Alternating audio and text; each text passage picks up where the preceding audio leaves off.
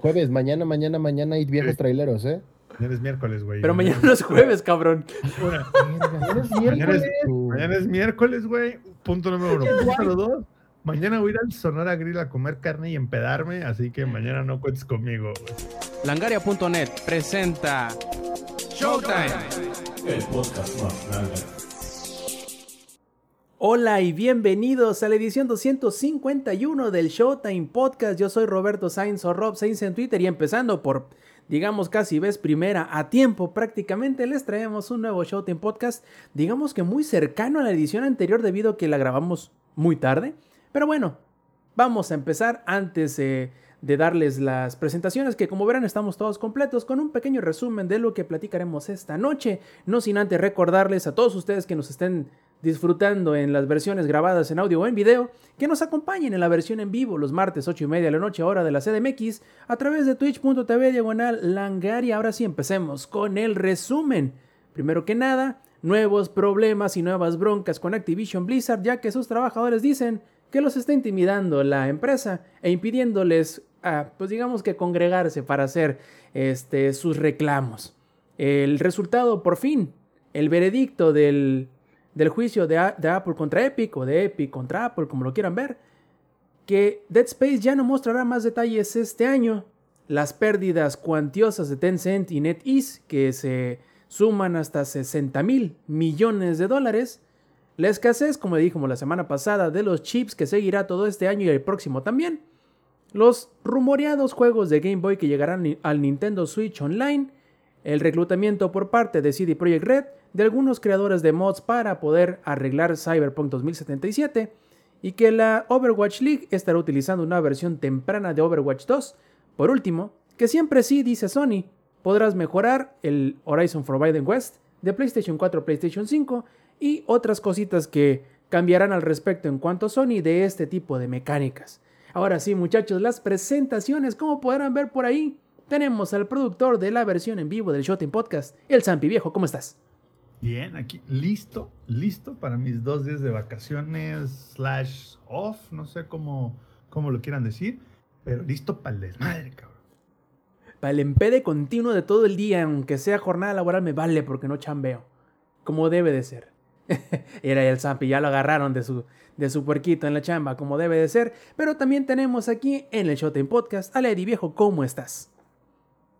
muy feliz, muy emocionado porque, pues, ustedes estarán celebrando que mañana no trabajan, pero mañana yo empiezo a trabajar. Entonces, felicidades para mí, por fin. Los giros que da la vida, ¿no? Los giros que da la vida. Hoy disfruté mi último día de no hacer nada. Este, y se pasó así. Entonces, este, muy feliz. Ojalá y todos estén teniendo una, una semana hermosa y pues a darle. Perfectísimo. También tenemos al ingenierillo más padre, ingenierillo viejo. ¿Cómo estás? Aquí listo, ya saben, al mero pedo. Este, todavía terminando de mandar unos correos, ya a punto de mandar todo a la verga, como dice Santi. Pero ya, ya aquí, listos, listones. Vamos a darle. Y también tenemos al Twitch star Alex Viejo. ¿Cómo estás? ¿Y qué onda, gente? ¿Cómo están? Pues nada, este, igual que Lady, yo tengo que trabajar el día de mañana y también el 16 porque los que pues no terminamos ninguna carrera y trabajamos en call center, pues no nos queda de otra, ¿verdad? Eh, Entonces, eh, pues nada, eh, mañana, por cierto, vamos a estar teniendo macabrosidad mexicana, pero más de eso al final, en los enlaces lo pueden ver. Perfectísimo, qué bueno que me lo recuerdas, Lex, a todos ustedes, amigos que quieran seguir la cura con nosotros en las redes sociales, en nuestros canales de YouTube, de Twitch y todo lo demás, pueden encontrarlo todos en un mismo lugar, donde más, sino en langaria.net, diagonal enlaces.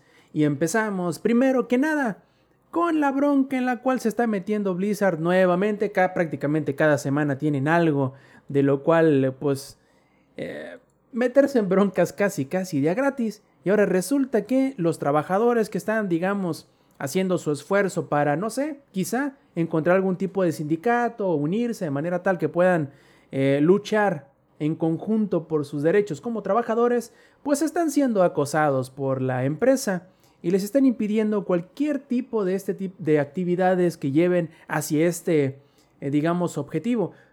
Yo me imaginé que esto iba a suceder desde hace algunas semanas, porque cuando recién empezó todo el pedo de la demanda de la, ¿cómo era el Departamento de Empleo Justo y Vivienda? Creo que algo así se llama, del gobierno del estado de California en Estados Unidos, que les hizo la demanda debido a, pues bueno, ciertas cosas, ¿no? Problemas en cuanto a equidad de pago, equidad de, posibilidades, maltrato por eh, sexismo, por, este, bueno, un montón de cosas, ¿no?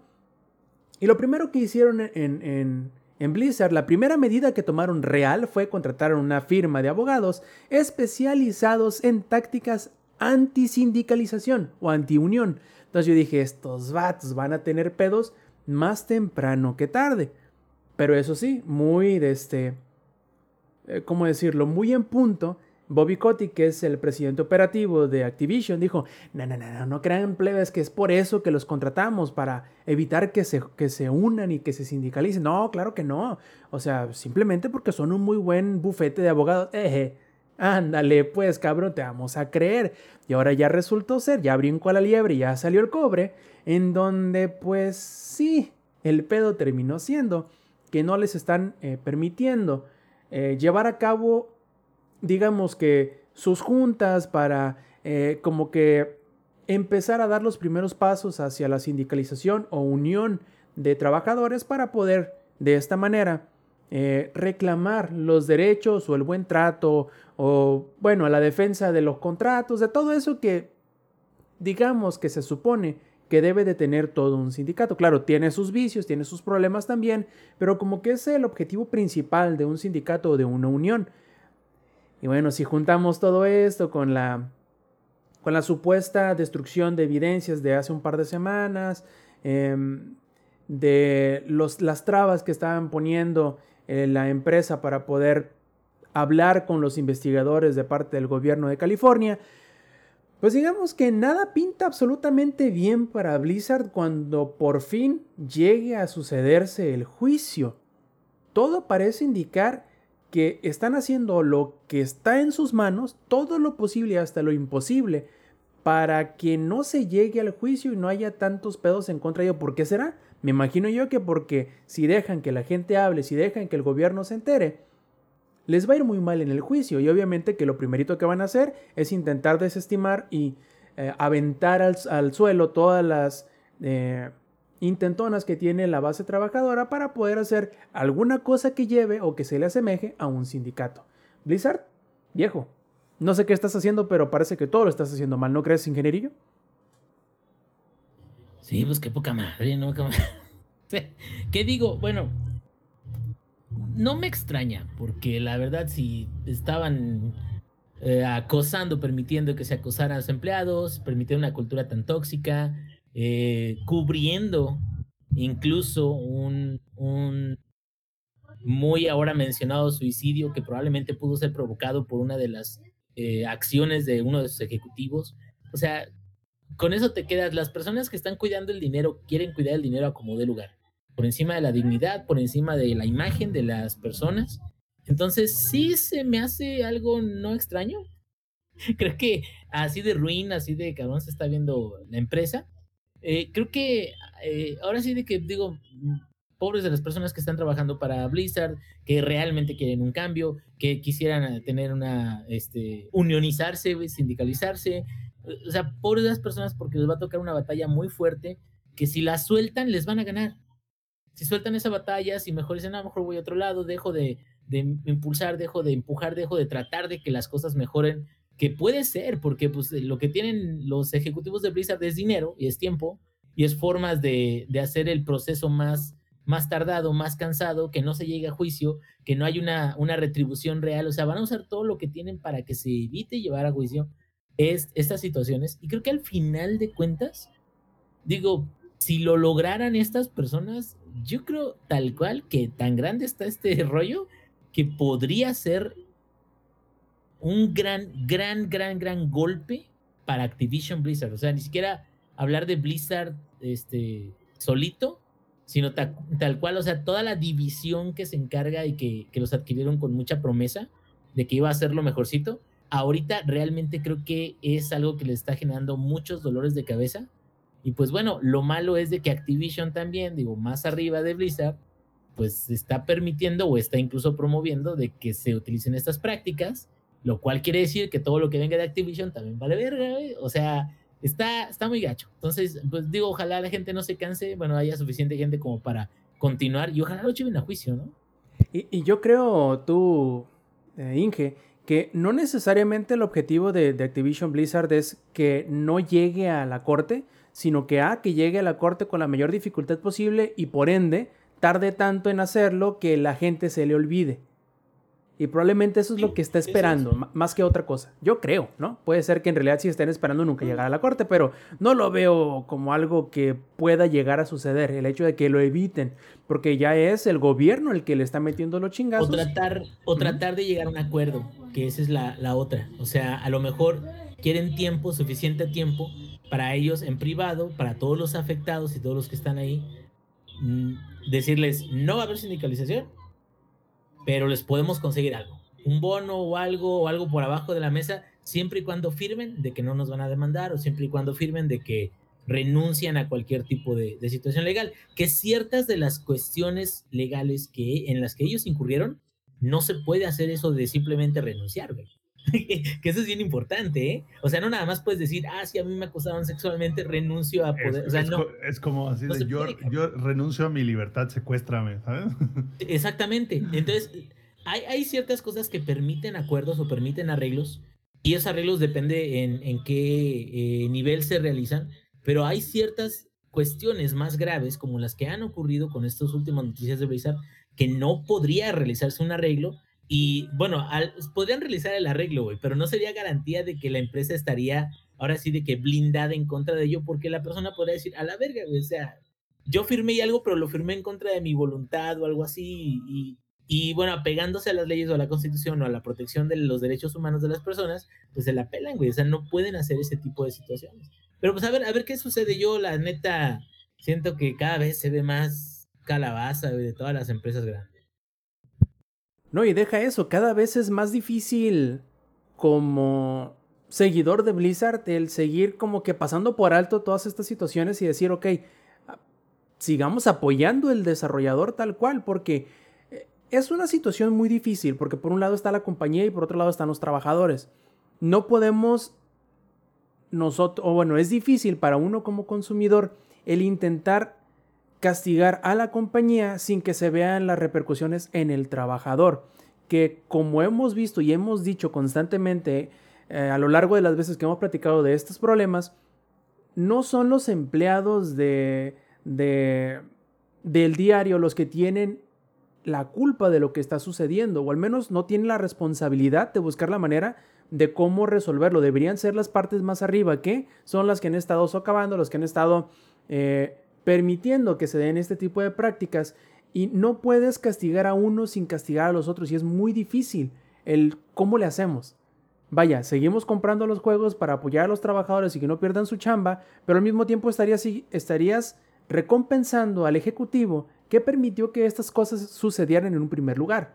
Y si lo haces al revés también, si no compras un juego y castigas al ejecutivo porque tiene menos ganancias, eso va a resultar en que los integrantes del equipo de desarrollo de dicho juego van a tener que ser despedidos porque no generaron las ganancias esperadas. Entonces, es una situación imposible para uno como consumidor, sobre todo si quieres apoyar a la parte trabajadora tal cual eh, y al mismo tiempo castigar al ejecutivo.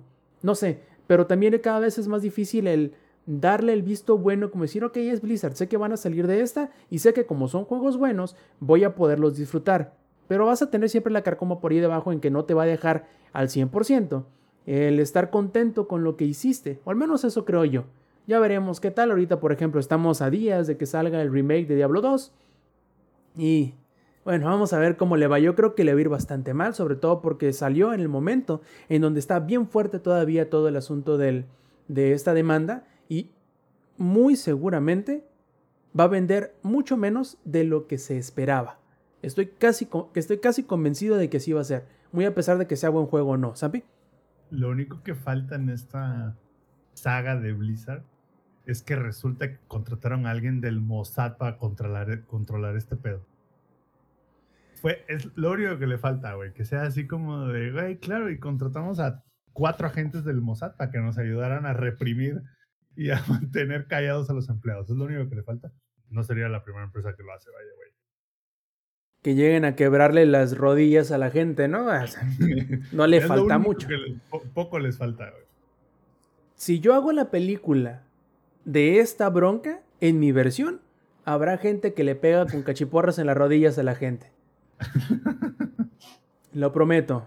Por favor, fonden mi, financien mi proyecto de adaptación. Rob Films. A huevo. Langaria presenta. Y hablando de juicios, y hablando de pleitos, y hablando de desmadre legal, ahora resulta que ya tenemos una sentencia o un veredicto del juicio entre Apple y Epic. Curiosamente, plebes, paren bien la oreja, parece que nadie ganó y nadie perdió, sino todo lo contrario. Y eso está muy curioso.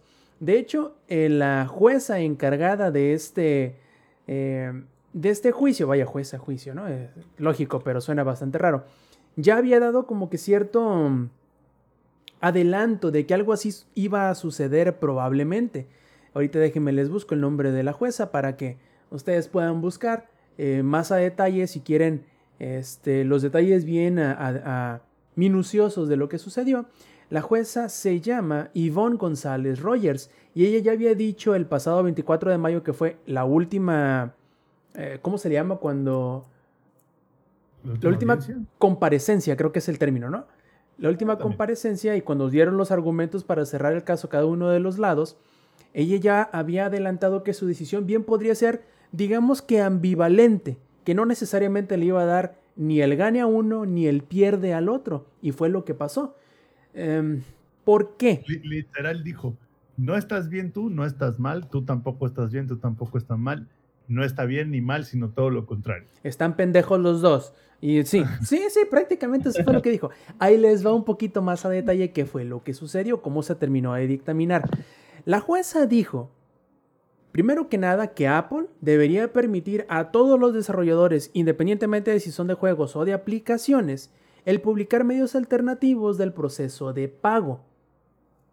Además del que ellos ya tienen, obviamente, ¿no? Que tiene que pasar el dinero por parte de Apple, jalarle el 30% y de lo demás al desarrollador. Ahora ya van a poder mediante un en- hiperenlace, un hipervínculo, un, un link o un botoncito, el que les redireccione a donde pueden pagar directamente al desarrollador. Eso va a ser, o sea, ya lo dictaminó la jueza, es algo que va a suceder en el futuro próximo, digamos. Esto bien podría considerarse como una derrota para Apple, ¿no? Porque era lo que ellos no querían. Ahora, por el otro lado, la jueza decidió que el movimiento inicial que propició el problema, o sea, sé que Fortnite pusiera el, el- el método de pago alternativo, etcétera, etcétera, sí violó el contrato de Apple que había firmado Epic. Por lo tanto, que quitaran el juego y les revocaran la cuenta como desarrolladora Epic, se mantiene. Lo cual podríamos decir que es una victoria para Apple, una derrota para Epic, como lo quieras ver. Aún así, ambas partes, tanto Epic como Apple, todavía tienen la oportunidad de apelar. Ya se la apelaron, pero van a, pueden apelar hacia lo que decidió la jueza. Epic ya dijo que lo iba a hacer, Apple se lo está pensando. Pero vamos a ver, este juicio, aunque ya terminó entre comillas, todavía tiene muchas instancias en las que pueden resultar que siempre no va a ser así, que va a cambiar, que va a ser de alguna manera diferente, porque a final de cuentas Epic no tiene Fortnite en iOS y eso es un gran golpe para ellos, pero si te pones a pensarlo para Apple también, porque todo ese dinero que hubiesen ganado eh, por medio de la tajada que ellos sacan de cada transacción, tampoco lo están ganando y no era una cantidad pequeña.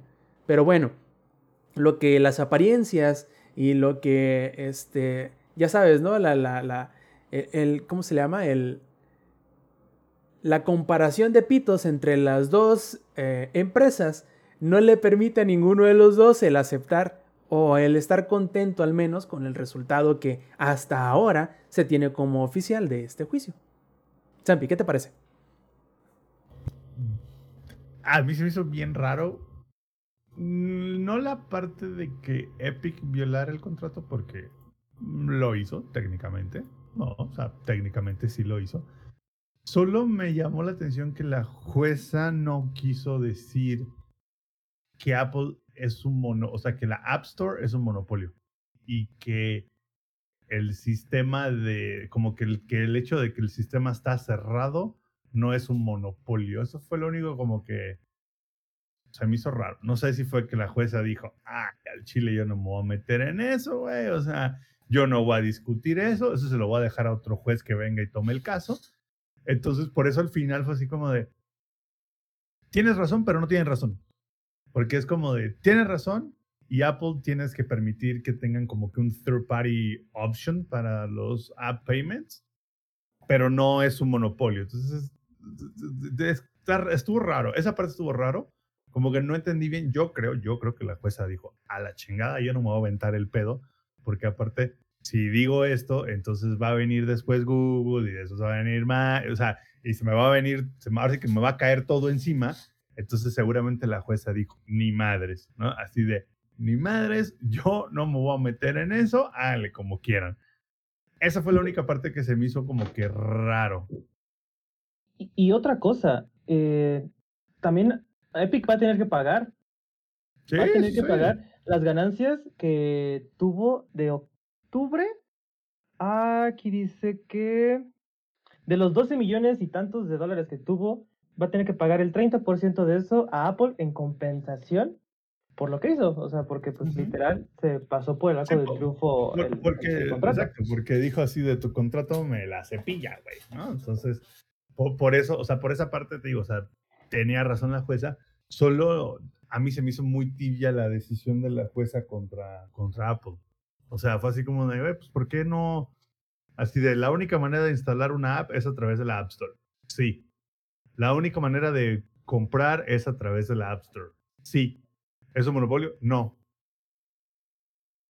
Bien, bien dice Sampi. Yo creo que la forma, o al menos la manera en cómo llegó esta decisión es, ok, ¿qué puedo dictaminar en tanto no signifique un revés completo al sistema de las tiendas y aplicaciones a como ahora las conocemos? Porque bien dices, hubiese sido un pedotote porque a partir de ahí ya se sienta un precedente y la jueza, quieras o no, se pone una soga al cuello, pero bien machín de aquí en adelante. Entonces, yo creo que esa es una... Sí, sí, como que ella dijo que lo vea la Suprema Corte, ching su madre. Exacto, exacto, ¿no? Y además es, es una plática, es una discusión que vamos a seguir teniendo de aquí en adelante, eso del monopolio eh, tecnológico. Ya lo habíamos visto. Ahí te va otra. Facebook con Oculus. El Oculus Quest 2 está cerrado prácticamente a todo que fueran apps de Facebook. O sea, Deja tú lo cerrado. Te tienen así el grillete de, de, hierro, así casi cerrado en el pie, porque te dicen, ok, ahorita puedes usar el Oculus Quest sin tener una cuenta Facebook, pero a partir de cierta fecha ya no puedes. El, 2, por ejemplo, ya es a la chingada. Vos necesitas una cuenta de Facebook. Entonces, el 1 todavía te deja no hacerlo. Entonces, o sea, lo que voy es que es como de, pues como que la jueza dijo, mm, mejor no. Al Chile como que pues, yo creo que para eso está la Suprema Corte, ¿no? O sea, como que dijo así de... lo que ustedes no saben es de que si van a la casa de la jueza, güey, tiene todo Apple, güey. Puerta Apple, refrigerador Apple, güey. Estufa Apple, güey. Excusado Apple, güey. Es más, ya, tiene el, Mañanitas, güey, para cuando es tu cumpleaños, güey. Todo, todo Apple, güey. Hasta el agua es Apple, güey. Todo. Es más, ya, ya tiene, este, ella y toda su familia ya tienen el iPhone 13 Pro Max de un Ya tienen el 14, güey, ya, o sea, ya. Pero, ay, no, no, no, o sea, fue imparcial mi respuesta. Pues, pues más o menos sí fue medio imparcial, o, no, o sea, la neta fue muy tibia, güey, o sea, eso de... No, bueno, es que ser imparcial, no, no, no, está bien, está bien, o sea, no, no le dio... a la casa de la jueza, güey, ¿Ahora? Ahora. ¿Me escucho, me escucho? Yo también, creo que se le di. ¿Dónde está mi feedback? ¿Dónde está mi feedback? Ese Eddie. feedback. Eddie. Mande. Eras tú el feedback, Eddie. Eddie es la pendeja. La cagué. Hice, hice una. Escuché mi hermosa voz de nuevo, güey. Dije, oh, son las voces de nuevo. Ya no, pedo, dijo el, volver a tomarme mis Lo que ustedes no saben es que yo tengo una tarea y esa tarea la acaban de escuchar. Entonces, este. Lo estás haciendo muy mal, pero bueno. No, es que no sabía cómo funcionaba esto. Todo estaba en a work in progress, o sea, es, es como ese de Wallace y Gromit en el que el perrito va construyendo las sí, el ándale, ándale. así estoy trabajando. Estamos en mejora continua. Inge, nos ponen en el chat que ya la jueza tiene el eye flush ahí en la casa, güey. De todo, güey. Todo. El Mira, Lo que, no, lo que no sabían es que en ese momento la jueza dijo, ay, también le apareció la notificación del Apple Event de hoy. Sí, sí, O sí, le llegó así de. Y dijo, puta, güey. Eh, Digo, yo hubiera hecho lo mismo. Yo hubiera dicho, a mí no me pagan lo suficiente como para aventarme este pinche bronconón, güey. No mames. Sí, güey. It's No, outside y- my pay y grade. aparte, y aparte esa es otra, o sea, eh, ya en la Suprema Corte si deciden, digo, que, que esperemos de que sí lo lleven hasta allá. Eventualmente este, llegará. Me sigo escuchando, me sigo escuchando. ¡Ah! Como, ando como, como vampiro, güey. Este, en la Suprema Corte lo que sí es que creo yo que ya no habría tanto problema de que si hay un precedente, como dice Rob, que ese precedente tal cual sea más, respaldado. O sea, que sea como, pues todos se joden, ¿no? Pero ya es porque ya hubo un montón de gente que ya estuvo ahí, este, eh, considerando la situación y determinaron que era diferente, ¿no? Sí, vamos a ver, aunque muchos creíamos que ya esto iba a ser el capítulo final de alguna manera, algún tipo de respuesta contundente, pues terminó no siendo, pero eh, es una bronca que vamos a seguir escuchando por meses, quizá todavía por años, que, si bien recuerdan, ya más o menos tiene un año en que empezó el desmadre este, y ya estamos viendo, entre comillas, resultados que obviamente seguirán cambiando. Ahora pasemos a lo siguiente entonces, plebes, Eddie, para ojo, para oreja. Tú estabas muy emocionado, bueno, al igual que algunos de nosotros también, en que Dead Space, pues bueno, digamos que ahí viene el nuevo Dead Space, pero resulta ser primero. Primero, Eddie, que le hace falta todavía bastante rato para que llegue y por ende, para seguir trabajando y seguirle dando la, la importancia que debe de ser al proyecto, no veremos, ni escucharemos, ni sabremos nada más de este proyecto, ya de menos en lo que resta de este año. También amenazan puede pasar mucho tiempo durante el próximo año en donde tampoco se sepa nada. ¿Por qué? La prioridad es sobre el juego y cuando tengamos algo que valga la pena mostrar, será entonces cuando lo haremos, no antes. ¿Qué te parece, Eddie? Te puedo apostar que lo único que tenían terminado eran los primeros cinco minutos del juego. O sea, Lo nada que más mostraron, ¿no? de que, ajá, de que va caminando y, oh, vean la neblina y cómo se abre y se cierra la puerta y ya. O sea, todo lo demás era un tech demo. Absolutamente no tenían nada este, más que algunas texturas y algunos screenshots este, y así. Entonces, am, escuchar eso está bien, porque no están haciéndole overhype al, al juego, como bien le fue a Dying Light 2, que de hecho, para los que no sepan, acaban de mandar un tweet en el que ya se retrasó al 2022. ¿Cuánto- Para- ¿Cuántos retrasos lleva esa madre, güey? Tres años. Casi dos años. Tres casi años. dos- ya tres años, ve. Porque se supone que iba a salir en el 2019 y, se atra- y, no, y no escuchamos nada. Pero Después aparte, llegó el, el ana- 2020. el announcement de, de Dying Light 2 fue que en 2017. ¿Nueve? No. No, el, el announcement fue antes, güey, ¿no? Pues busco. habían dicho que sí iba a haber secuela. Dijeron que sí iba a haber secuela, pero el juego, juego, juego, lo mostraron, si no mal recuerdo, por ahí del 2019. Después iba a salir en el 2020 y no dijeron ni madres. Y en el 2000, este. Y para En la finales, E3 2018, güey. neta. En la E3 ¿Eh? 2018. Sí, yo me acordaba que era un poquito antes, güey. En la E3 2018 fue anunciado y los detalles, así de que ya fue, creo que un tráiler un poquito ya más eh, macizo, fue en 2019, güey. Y dijeron, Pero va a no, salir este ya- año, en Esa madre 2019. retrasadísima. Oh, está Sí, bien, ya. está bien. Para todo lo que pretenden hacer, está bastante bien que lo retrase porque si no, es- está... es- Si logran cumplirlo, tu Inge, si logran cumplir lo que prometieron o lo que, el, digamos, se supone que va a ser el juego, que es una historia completamente reactiva, lo que tú hagas, dependiendo de quién ayudes, qué hagas, cómo lo hagas, cuándo lo hagas, en qué orden lo hagas, todo va a cambiar. No solamente la historia, los diálogos, las situaciones, los personajes, van a ir evolucionando o regresi- regresionándose, eso no existe, haciendo regresión ciertas partes van a del mapa. Ciertas Me partes del mapa. así, así, O sea, Este, algunas partes de la ciudad pueden mejorar y otras pueden empeorar dependiendo de lo que tú decidas hacer. De ¿Y hecho, qué crees? Ujú. Sí creo que lo logren y te voy a decir por qué. El primer juego está bien vivo, cara. el primer juego tiene eventos, tiene cosas adicionales, tiene este, Ah. semanas de mayor experiencia. Y tú te quedarías, güey, pero pues ese juego ya salió hace un montón, o sea, ¿por qué le siguen dando atención o por qué siguen dando mantenimiento? Porque creo que la base del concepto inicial de lo que es Dying Light es muy buena. O sea, tal cual es parkour, parkour, así como el de The Office. parkour, parkour, parkour, para todo. Pero es de que es muy divertido. La, la verdad, yo no lo he terminado porque soy malísimo para los juegos que, de, como por ejemplo Dead Island, Dead Island 2. O sea, como, como esos, como que me cansa un poquito que no he sentido una, una campaña muy, muy este, buena en historia en, en esos juegos, pero realmente el gameplay sí sobresale bastante y pues esperemos de que lo hagan lo- o lo logren para el Dying Light 2, ¿no? Pero hablando de Dead Space, o Pero sea, hablando de Dead Space, este. nos desviamos Ah, un poquito. Space, perdón, perdón, perdón.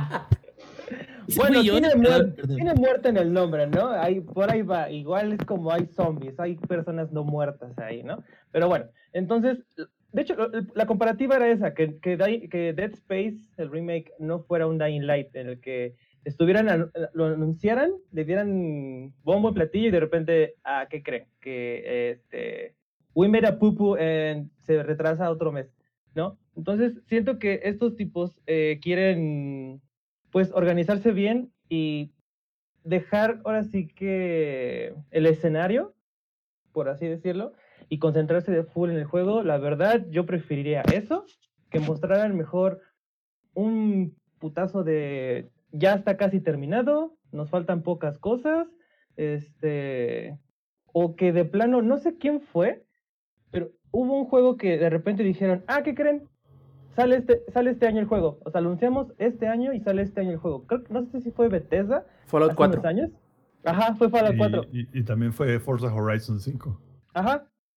También, o sea, cosas así hacen que nuestro corazoncito tenga esperanza por ese tipo de juegos o por cualquier juego.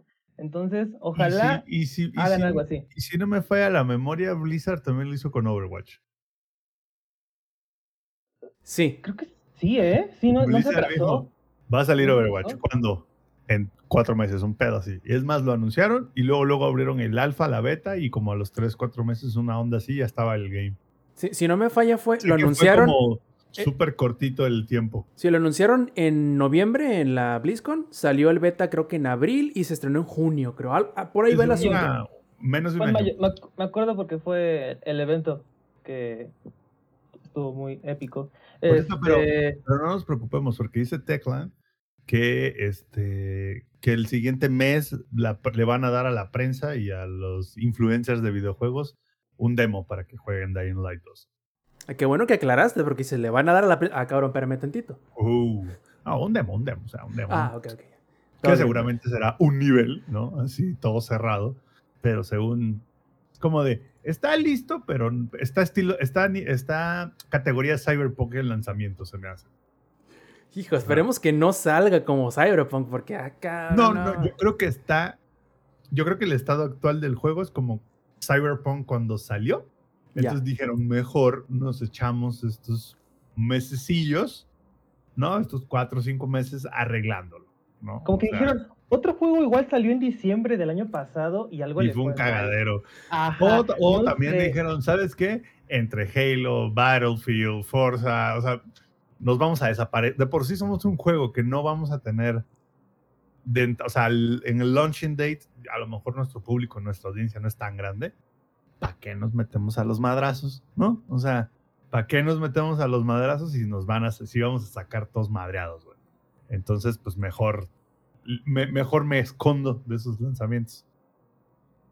Sí, es literal entrar al Battle Royale, y nada más entras así caminando y todos los demás construyendo sus pinches chingaderas.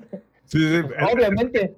Es como cuando haces el redeploy en Warzone, güey, ya en los últimos minutos y tú vas llegando con tu pistola y todos así, ya, ya bien atrincherados y bien armados, güey. O sea, no hay manera.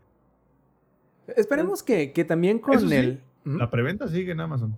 Claro, no, eso no lo van a quitar jamás. Digo, esperemos de menos con Dead Space, como dice Eddie, cuando lo vuelvan a mostrar, cuando, cuando sea que suceda, sea un buen tramo del juego, de menos pongan, vaya, quizá no un demo para jugar, pero probablemente sí algo que nos dé una mirada mucho más a fondo no solamente de que se ve mejor, sino qué cosas in- reincorpora de los juegos eh, del segundo y el tercer juego en el primero, porque eso dijeron que iban a hacer, ¿no? Que iba a ser como una mezcolanza de lo mejor de todos los juegos, pero empezando y tomando la historia desde el inicio. Y a partir de ahí, como que hacer las cosas de nuevo.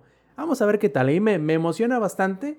Y ojalá y siendo EA, no, que no se nos olvide el hecho de que eh, es EA lo que, el- quien está detrás de... Y aunque últimamente EA está haciendo las cosas, digamos que relativamente bien en comparación de cómo lo había hecho en años anteriores, pues que no se nos olvide el hecho de que es EA. Y siendo así, todo puede irse mucho a la chingada. Pero creo que la actitud es la correcta. Al menos eh, que le están dando, vamos a poner otro ejemplo.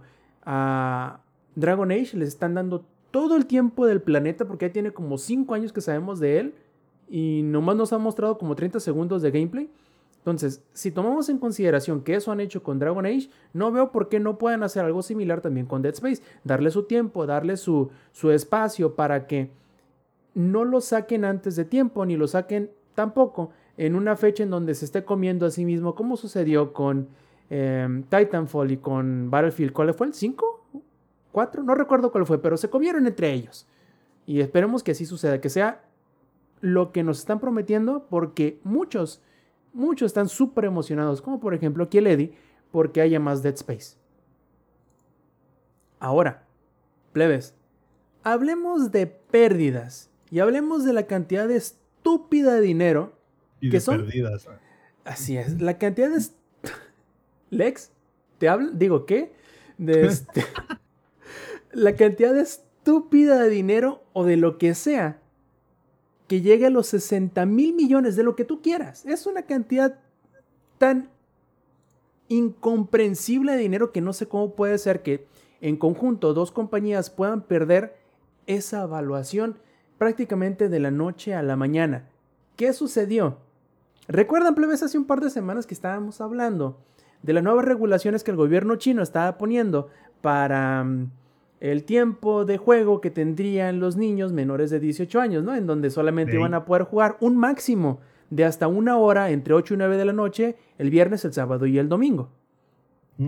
Eso, además Le de otras... más- nos dan más chance a mí y al Inge y eso que, que hay labores en el hogar. Eso que vienen con látigo, dice. Exacto. Y bueno, el problema es el siguiente. El gobierno chino no solamente ha hecho esto, sino que tiene varias regulaciones y varias leyes que van a buscar la forma de cómo regular ciertas partes de la industria tecnológica que hasta ahora, al menos en China, también otras partes, no, pero en China que han podido hacer y deshacer lo que quieran. Entonces, debido a esto y también con el pretexto, quizá no tanto pretexto, pero bajo el motivo de proteger a la juventud de, digamos, vicios a los cuales no deberían estar eh, expuestos como son eh, las apuestas en cuanto a los eh, loot boxes y cosas por el estilo, y que son cosas que hasta ahora no se había hecho mucho al respecto, pues bueno, que esos son los motivos por los cuales, digamos, ha habido mucha mm, incertidumbre. ¿Sabes? No se trata de eso. No se trata de proteger a la juventud del vicio, no se trata de protegerlas de es que se nos van a pendejar jugando videojuegos o van a gastarse la lana ahí en las loot boxes. ¿Sabes de qué se trata? Se trata de que no la gente, los todo los jóvenes, no crean comunidades en donde muchos jóvenes se reúnan para hablar. Oye, el vato dice nosotros los jóvenes, pero sí, sí, sí te entiendo tu punto. Nosotros los chavos. Los, los chavos, ¿no? O sea, perdóname lo que te voy a decir, pero vete a la goma, Rob. Este, ¿Por qué, güey? Yo no Ya me estuvo. ofendí y yo soy el Ya más estuvo. anciano de aquí, güey. ya estuvo, ya estuvo, ¿no? O sea, perdóname por lo que te voy a decir, pero ya estuvo, ¿no? Este, no, o sea, se trata de eso, güey, o sea, se trata de, es como de, no hay Dios más grande, no hay compañía más grande, no hay nadie más grande que el gobierno chino. No, claro. Es así como de, güey. Pues de hecho, por eso se las aplicaron a. ¿Cómo se llama este cabrón? El de, el creo que es el de Alibaba. Ah. Jack Ma.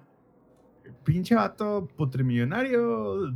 que en cualquier otro país del mundo, güey, podría andar libremente por la vida. Se lo anexaron al cabrón, ¿eh? Uf.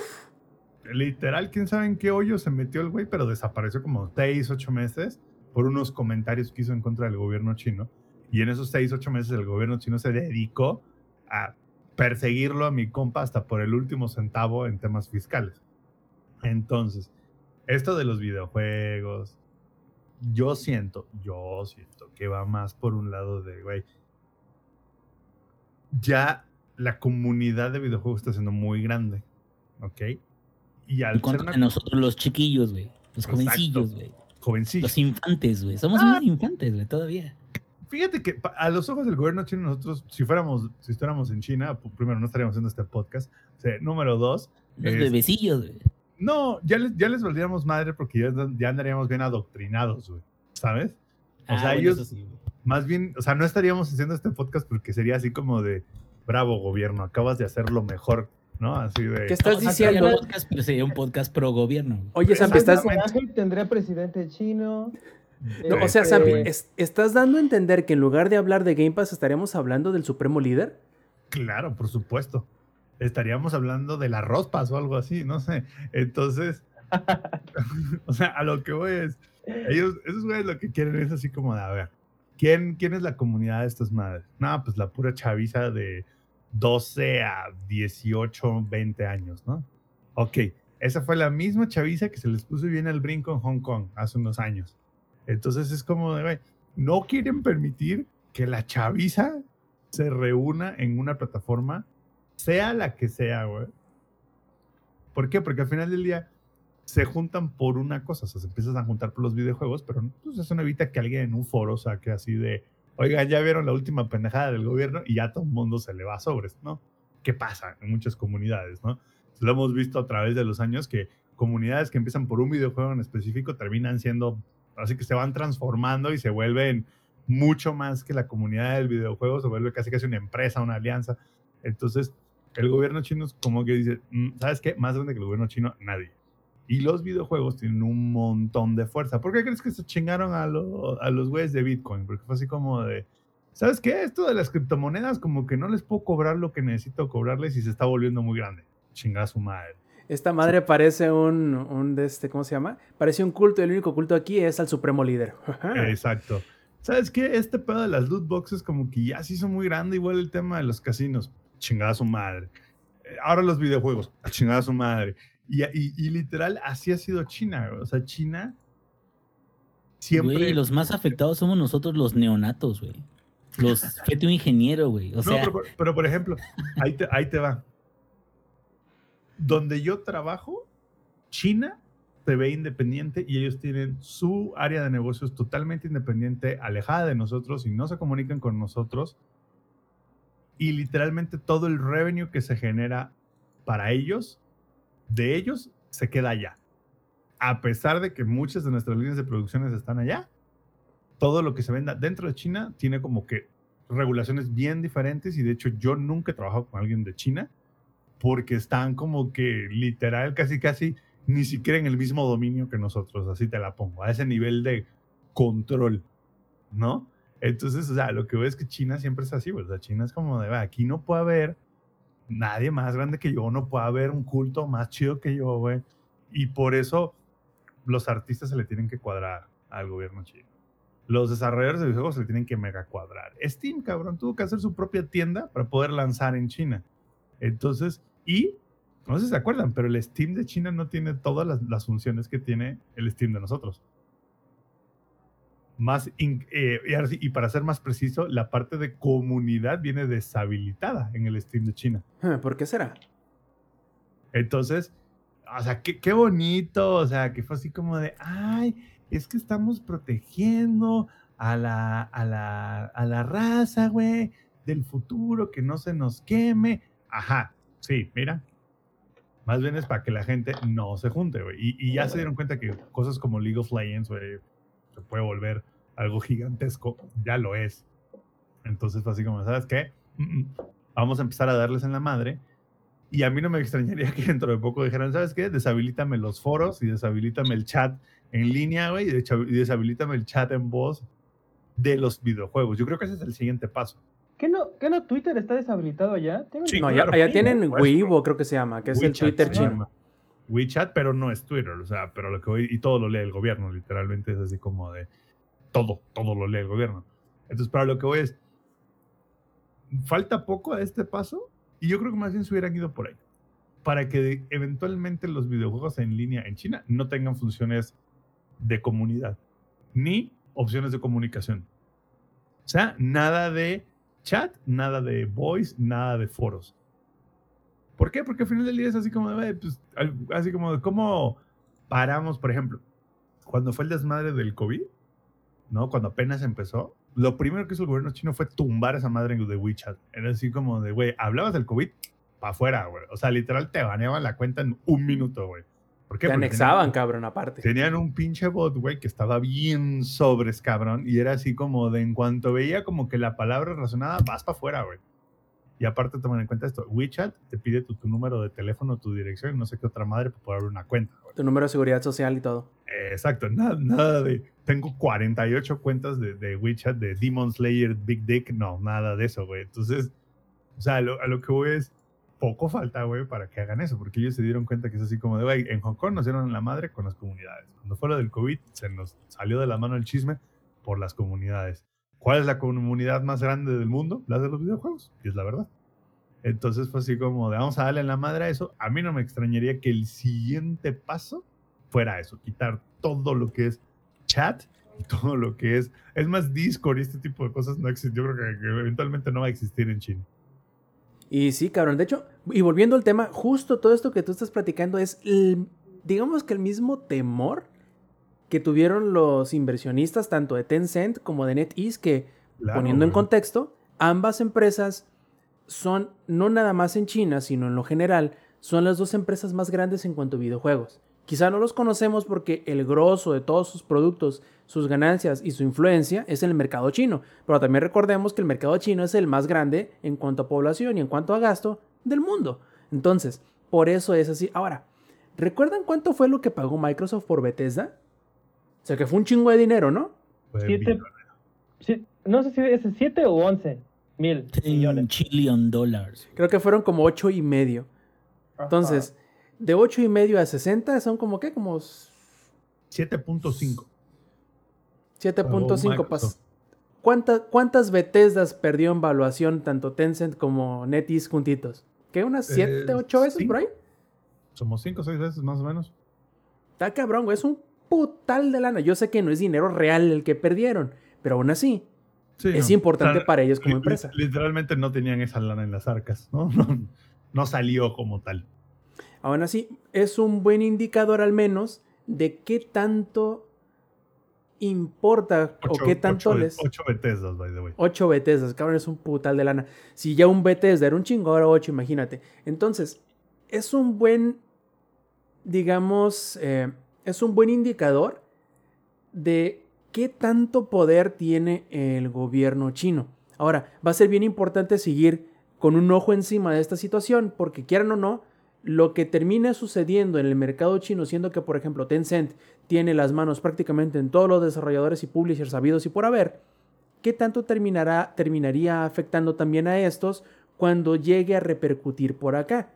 Que probablemente vaya a ser no muy alejado como muchos podrían pensar, pero como les digo, esto es una situación que se sigue desarrollando y a lo mejor en unos cuantos días o meses podamos ver que a lo mejor la evaluación vuelve a su nivel común, digamos. ¿Cómo le pasó a Volkswagen cuando fue su desmadre del Dieselgate? Ándale, exactamente. Entonces, vamos a ver cómo se, se adecuan. Hablando de, Dieselgate y hablando de escasez y hablando de todo eso, ya habíamos adelantado esto la semana pasada que no pudimos hablar de noticias porque se nos fue todo el, el programa en el PlayStation Showcase. Pero Toshiba dice que la escasez de chips seguirá no solamente lo que resta de este, sino probablemente todo el año que entra. Sanfi, ¿cómo la ves, carnal? Ah, ya sabía, güey. Si estamos que nos estamos arrancando esos de ahí. Entonces, literal, para mí fue así como de. pff, Ay, güey. o sea, Toshiba, AMD, Intel. O sea, al final del día, por eso. Por eso eh, nos estamos moviendo en ciertas cosas más rápidos a nuevas generaciones. Porque nuevamente, ¿qué pasaba? Era salía la generación nueva y teníamos todavía un chingo de producción pendiente de la anterior. Y ahora es como de, no, ¿sabes qué? Chinga su madre, lo anterior, mátalo, güey. O sea, si el chip no es actual, no lo hagas, mejor dedícate a hacer del nuevo, güey. Y eso que este año, la verdad, mejoró un, buen- un montón, ¿eh? El tema de supportability y de chipset demand de inicios del año a este mejoró como un 100%. Así se las pongo. Digo, aún así, la demanda. Eso está- cuiden sus aparatos, güey. Güey, O sea, mi, mi No 2080, está tan mi- fácil. güey, mi 2080 Ti está así de que chiquita, hermosa. O sea, es así como de. No la puedo cambiar, cabrón. O sea, y este paso será hasta la serie 5000, cabrón, que, que pueda como que encontrar un reemplazo que pueda comprar, ¿no? A precio MSRP. Pero, pero lo que decir es que el supportability mejoró un chingo de inicio de año ahorita, pero un chingo. Y aún así, está de la mierda. Y el siguiente bastión, por así decirlo, ya no van a ser los chips. güey. Por si no fuera suficiente, también las putas pantallas están en short touch ahora. Entonces, sí, así, me, así merito. Entonces, todo lo que es um, ah, como displays, por así decirlo, displays, ¿no? O sea, desde la pantalla, desde su celular hasta la tele de 100 pulgadas que se va a comprar el Rob, este 8K, Full HD, este, todo así de 250 Hz. Oye, no mames, no, no tengo una pared tan grande que, que alcance una de 100 pulgadas. No mames. Y, y- y así el Rob, pues yo aquí trabajo en el IMSS de- Sinaloa nomás, ¿eh? esa pantalla mm, me alcanzó con la quincena. Entonces, este, sí. Pero vas. profesor Samper, profesor Samper, tengo una pregunta, porque Vas, yo, vas, yo he estado bien, digamos lo que en hibernación desperté y ya no hay chips y así de, ¿qué? Entonces mi pregunta es, una, ¿es por lo de la pandemia en general, porque no se pueden producir tantos debido a eso? O dos, ¿es por porque ya no hay recursos? No, porque hay pedos con los recursos. De hecho, el, originalmente sí fue un tema de la pandemia. Originalmente hace año y medio, o hace un año más o menos, fue porque había muchas fábricas cerradas y no había producción. Pero ¿qué pasó? Se reabrieron las fábricas y todo ese backlog de producción que Ah, había. ok. Es el ya efecto está. tráfico, ¿no? O No, sea, cuando no, alguien no, se frena, No, no, no, no.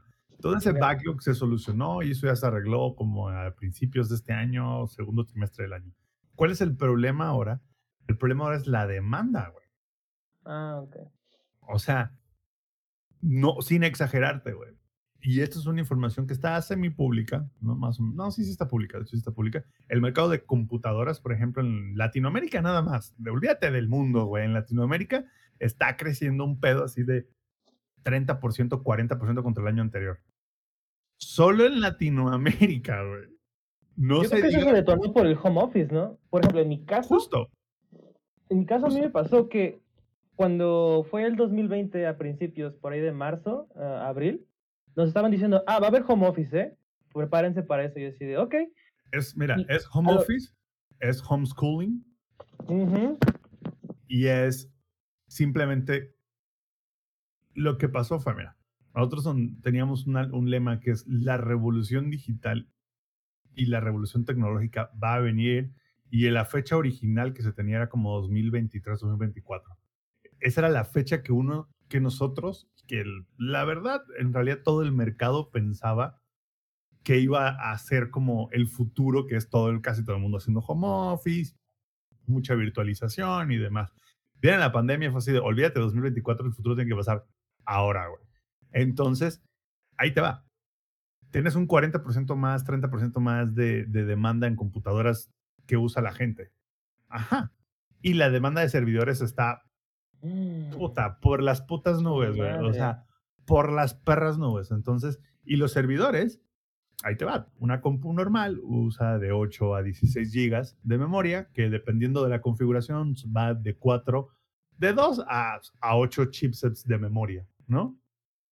Un servidor puede, la mayoría, los, los chonchos que son los que están ahorita como que comprándose mucho, van de 512 a un tera de memoria RAM haz las cuentas de cuánto pinche chips. O sea, literal es así como de, güey, un servidor, cada que arman uno, le quitan la demanda como a 100 computadores de escritorio.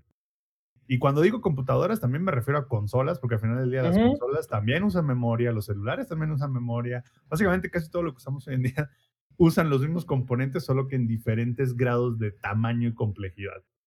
Por eso Apple se adelantó a hacer sus chipset M1, güey, porque dijo, ¿sabes qué? A la mierda, cabrón, ya no puedo competir contra la demanda de Intel y AMD. Mejor me, me adelanto a sacar mi chipset, a pesar de que el M1 no está completo. El M1 es un socket que no es completo, tiene ahí como dos, tres cosillas que te das cuenta que es como que Apple hubiera querido esperarse un par de años más en sacarlo para que no tuviera esas limitaciones. No me voy a meter en ese detalle. Entonces, ¿qué pasa, güey? Pues al final del día es así como de, güey, tienes una demanda de servidores absurda, güey, como nunca antes. Tienes una demanda de storage impresionante, güey. ¿Y a qué se debe? Güey, todo el mundo está viendo Netflix, cabrón. Netflix necesita comprar más servidores. Todo el mundo está comprando en Amazon. Amazon necesita más servidores. Todo el mundo está en fucking Google. Google necesita más servidores.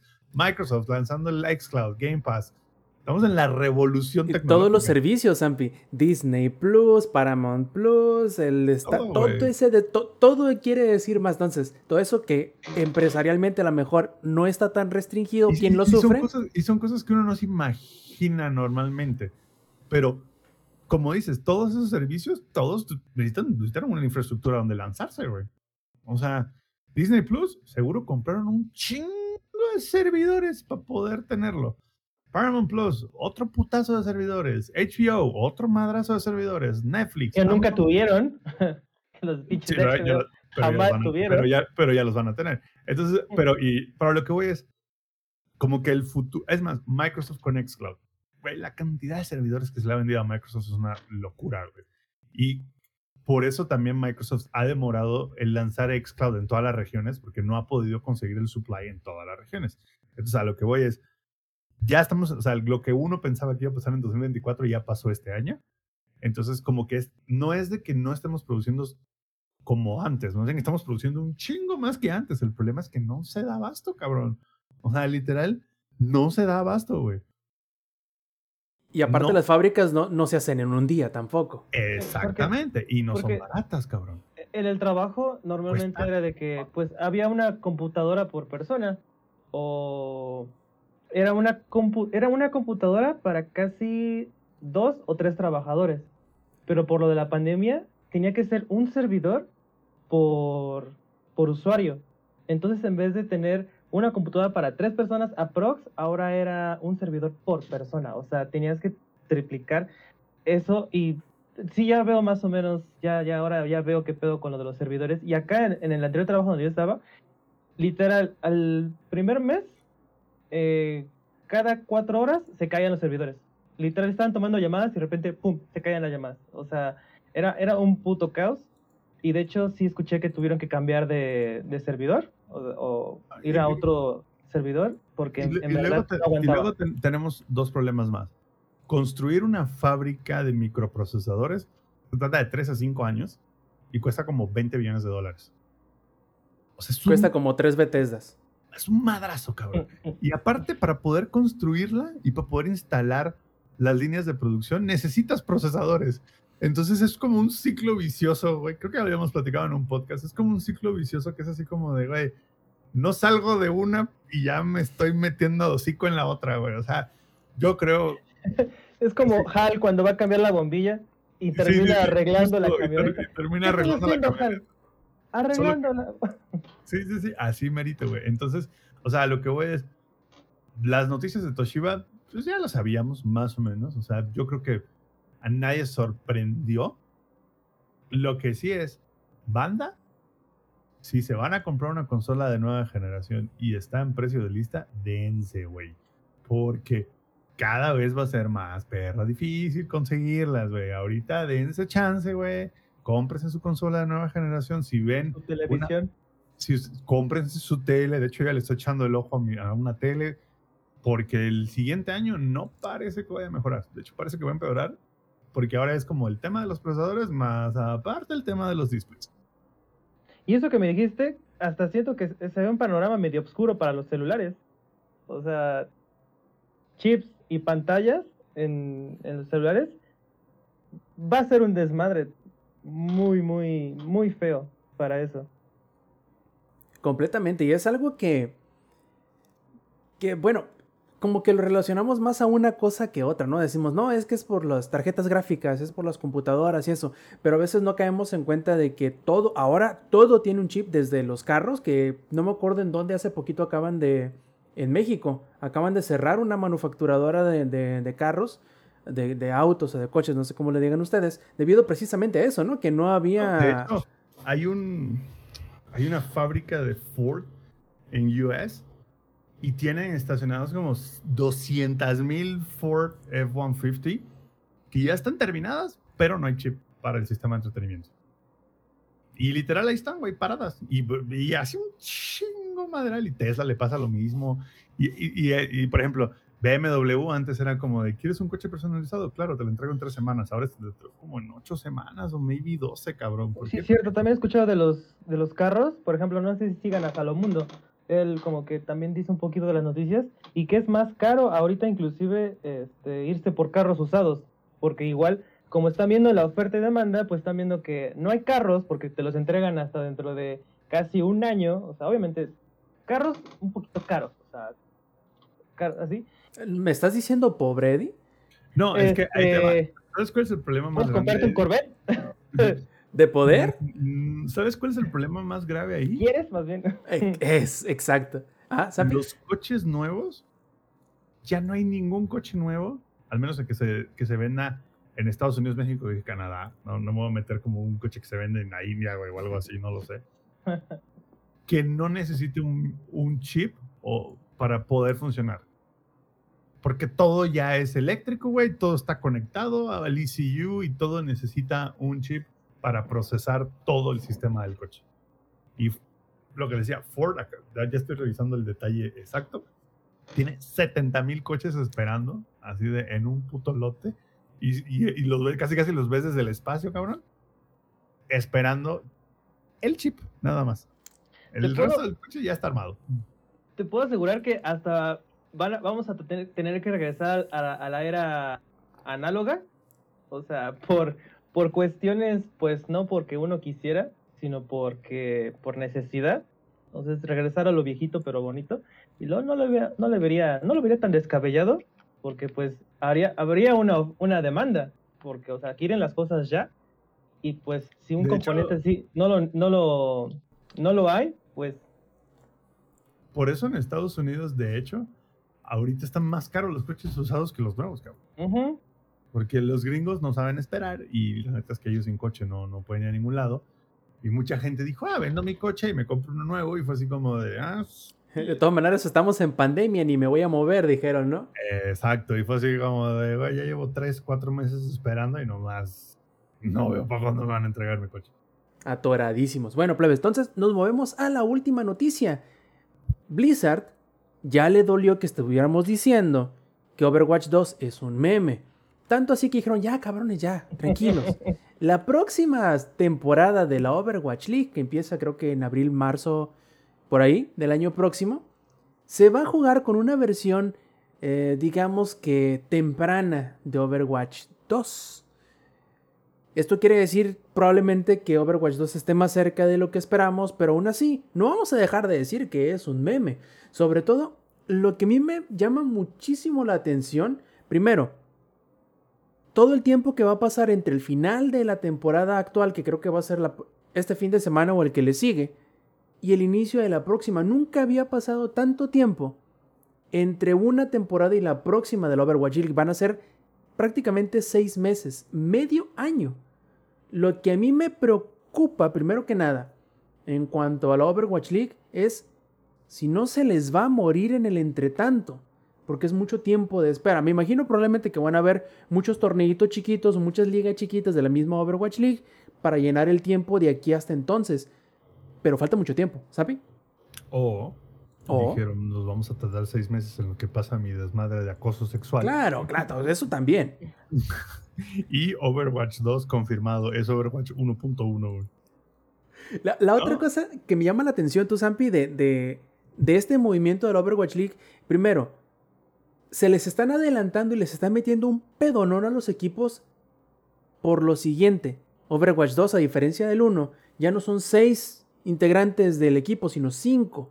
Entonces van a tener que mandar, mandar a chingar a su madre a un tanque de cada equipo, de cada de cada franquicia y cómo va eso. Primero va a ser importante por interesante por un lado, cómo va a cambiar el flujo del juego y las estrategias del mismo. Y segundo, podrían, ¿sabes qué? Seguramente están buscando expandir la cantidad de equipos en la liga. Esa es otra, porque obviamente ¿Cómo expandes equipos en la liga? Quítale un jugador a todos los equipos, hazte como un draft de expansión que se le llama, y ahí está porque aparte, o este, Blizzard, pues no crean que es así como de quiero un equipo para la Overwatch League. Claro, bienvenido. Es como de quiero un equipo para la Overwatch League. Claro que sí, aquí está mi tarifa. Este es mi número de cuenta. Cáele con unos cuantos milloncitos y ya tienes tu spot dentro del Overwatch League. Porque claro. eso sí, ¿eh? No crean que literal es así como de llenar un formulario y ya estoy en el equipo. No, no, no. Entonces yo creo que esos güeyes dijeron, chingón, le bajo a 5 Así a 6 le quito 5, me sobra uno. Tengo no sé cuántos equipos hay en la, en la Overwatch League, como 10, ¿dónde ser? Creo que son 8, si no me falla la memoria. A 12 me sale para un equipo más. Y ahí nada más me faltarían dos más para completar otro equipo. Listo, ya, la, ya tengo mi expansión a 12. Y ya me embolsé 100 millones más de dólares. Es, va a estar bien interesante. Sobre todo, vas a ver, vas yo a ver. creo que incluso les puede ayudar en cuanto a desarrollo en el sentido de que al ponerlo en manos de los profesionales tienen más fácil, vaya, no van a necesitar tanto un equipo de Quality Assurance porque lo van a tener tal cual en vivo y van a poder reaccionar más rápidamente e iterar más rápidamente al ponerlo en manos de las personas que saben. Esto también trae consigo un problema que es no puedes solamente enfocarte en lo profesional al momento de balancear un juego porque lo vas a hacer menos divertido para el público común.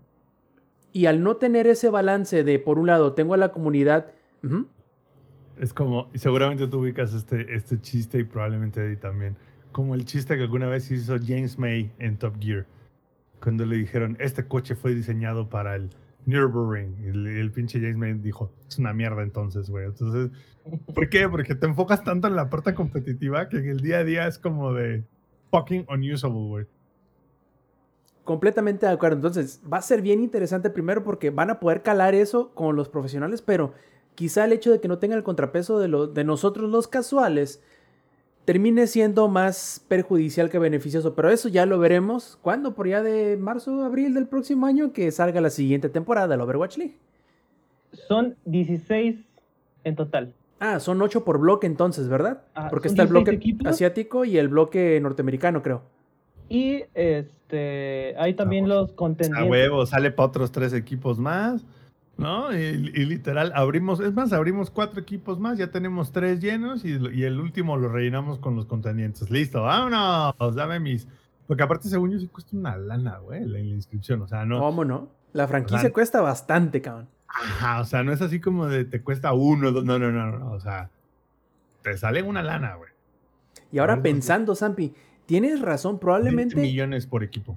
A su madre, probablemente el Cabrón. la espera tan exagerada no sea necesariamente por el público, sino para que los auspiciantes se les olvide y vuelvan a meterla en el momento de ser patrocinadores oficiales de la Overwatch League, que quedaron, pues, prácticamente quedaron pelones de, de, de auspiciantes, pues, quedaron solos. Según yo, este, ¿cuál era el último que, que, vimos que iba a hacer este sponsor? El este Oxxo y tuercas de no sé qué iba a hacer, ¿no? O sea, ¿Banco Azteca? Banco Azteca y Coppel iban a. Ya. Este grupo Salinas, güey, iba a ser sponsor de esa madre a este paso. No mames, poquito, así poquito les hizo falta poquito nomás, faltó, cabrón. Y bueno, muchachos, terminamos con las noticias. Nos brincamos ciertas porque creo que nos estábamos apasionando demasiado y se nos iba a ir el tiempo de hablar de juegos que ya les teníamos mucho tiempo, digamos, prometiendo que a- íbamos a hablar.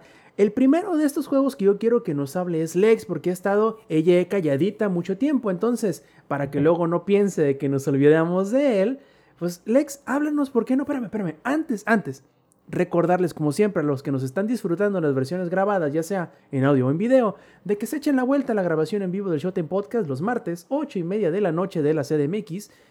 Por twitch.tv diagonal Langaria también, si nos quieren seguir la cura en las redes sociales, encuentran todos nuestros perfiles en langaria.net diagonal enlaces. Ahora sí, dicen que el ex es tan darks que caga este, ¿cómo se llaman? Murciélagos. Tanto así que se puso a jugar Vampire the Masquerade Blood Hunt, que ya nos había adelantado la semana pasada, que no nos preocupásemos tanto de que le fuera a pasar lo que le pasó a este juego, ¿cómo se llamaba?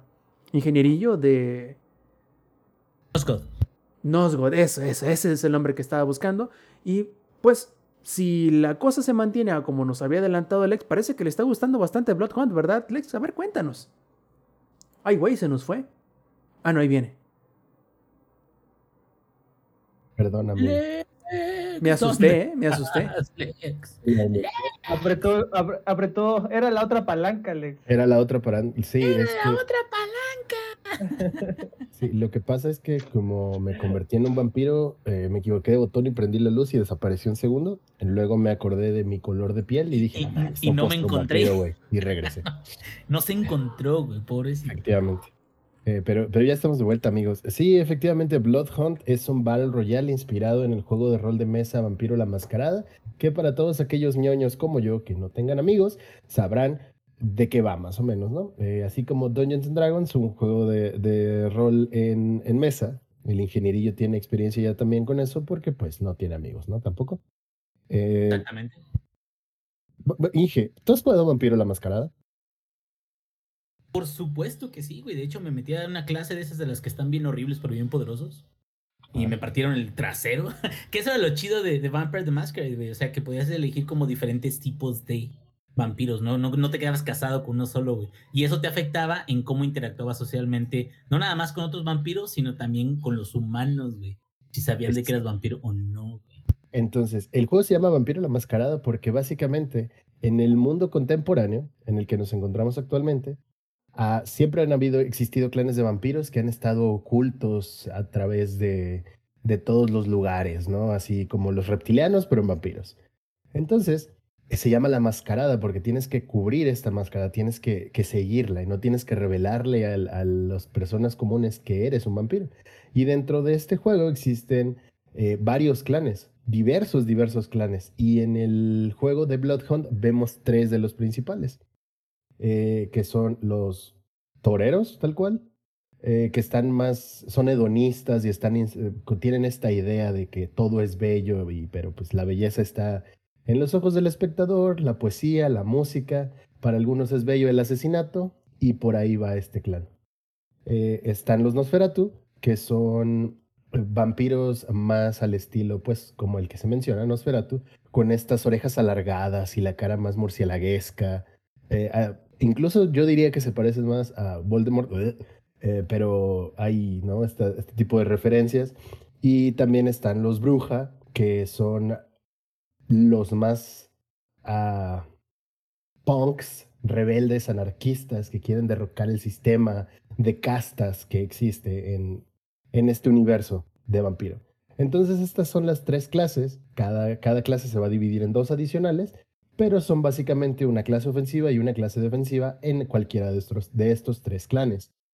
Em, tú eliges, cada, cada clase tiene su habilidad y se me hace algo como Apex, que a pesar de que es un Battle Royale, tiene un sistema de personajes que están diseñados para cumplir un rol en específico.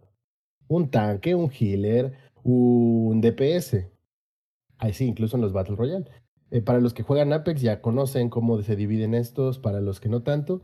Hay héroes que están enfocados en mantener la línea frontal, héroes que están enfocados en poder llegar de manera más sencilla al enemigo y héroes que están enfocados para gilear a tus, a tus compañeros. Lo mismo sucede aquí en Bloodhunt. La cuestión de Bloodhunt es que es un Battle Royale muy vertical. Aquí el high ground lo es todo. Si de por sí, ya sabes, en Fortnite o en Apex, cualquiera es como de, ah, pues si tiene el high ground va a ser más difícil que le podamos ganar.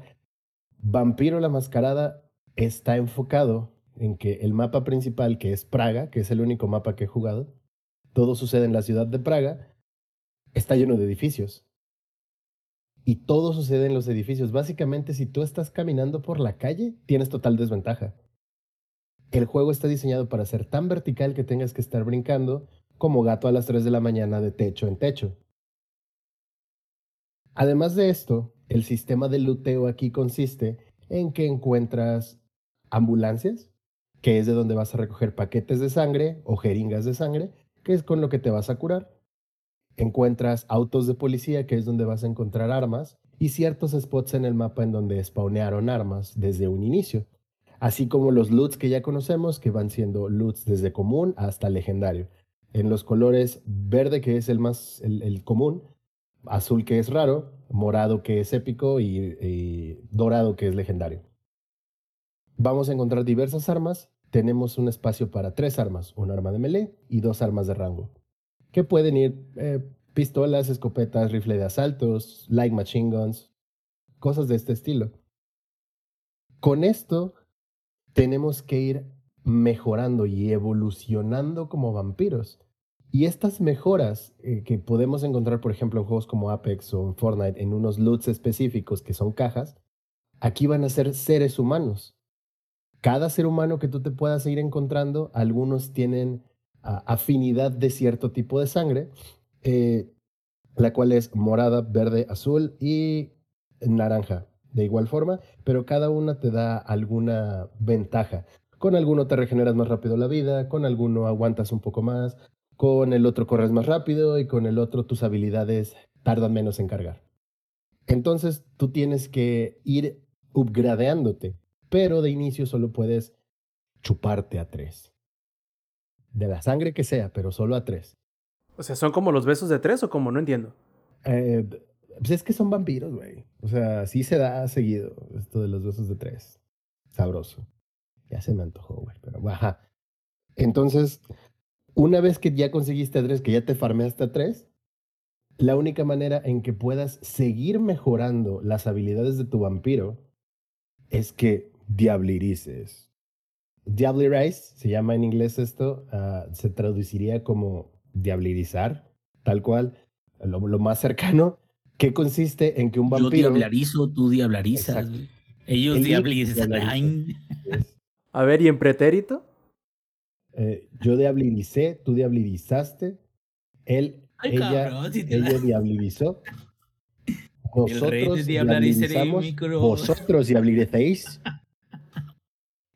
No. Si sí pasa español, güey.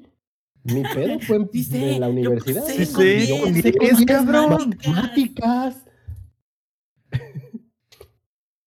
Entonces, diabolizar, diabolizar me gusta más. Nos comenta María Java en el chat, diabolizar, di, diremos, pero diabolizar ya lo conjugamos aquí, entonces es la palabra que hemos inventado junto con el Dungeon Master que nos narró Vampiro, entonces en honor a él seguiremos así. Entonces una vez que tú diabolizas a uno de tus enemigos, que te comes a otro vampiro, que te chupas al otro vampiro, de la manera que quieras. Te, ustedes imagínenselo como quieran puedes seguir evolucionando y puedes chuparte a otros tres humanillos, uh, cuales sea. Y con eso vas a ir creciendo. Obviamente, la idea es que tu escuadrón sea el último que quede en pie para así ganar. Porque pues te vas a volver... O sea, al final del día es un Battle Royale. Más chingonas, ajá, los vampiros más chingones de, de Praga, ¿no? Me gusta, pero tiene que ser con el como Dio. También. Deberían, deberían sacarle una esquina a Dio eso. O sea, o sea todo este pedo para que sea un Battle Royale. Sí, pero la, la salsa del juego está en el lore, güey. Y precisamente es a lo que quiero llegar. O el lore del juego está en la salsa, güey. Es que como son vampiros, parte del lore es la salsa. Cuando dices la salsa, ¿hablas de la sangre? ¿O ya.? De la salsa del juego, que en el caso de vampiro es la sangre. Como como chingarte un taco de carne asada sin salsa, como que no te sabe, güey. Entonces es algo así, vampiro la mascarada. Ahora, mientras tú vas cazando estos humanillos que te van saliendo en el camino, debes ser muy cuidadoso de que ningún otro humano te vea usar poderes o que te chupes a algún, algún humano. Porque si eso sucede, se cae la mascarada y apareces en el mapa de todos tus enemigos durante un minuto como Among Us? O sea, por lo que estás diciendo igual me suena un poquito de Among Us. No, o sea, no, te, no, no porque realmente, no, porque realmente el juego en general está diseñado para que se maten entre todos a balazos, o a hachazos, o a catanazos, o con un bate con clavos. la cosa es que aniquiles a tus enemigos, pero parte de es el stealth que puedes llegar a tener. ¿Por qué?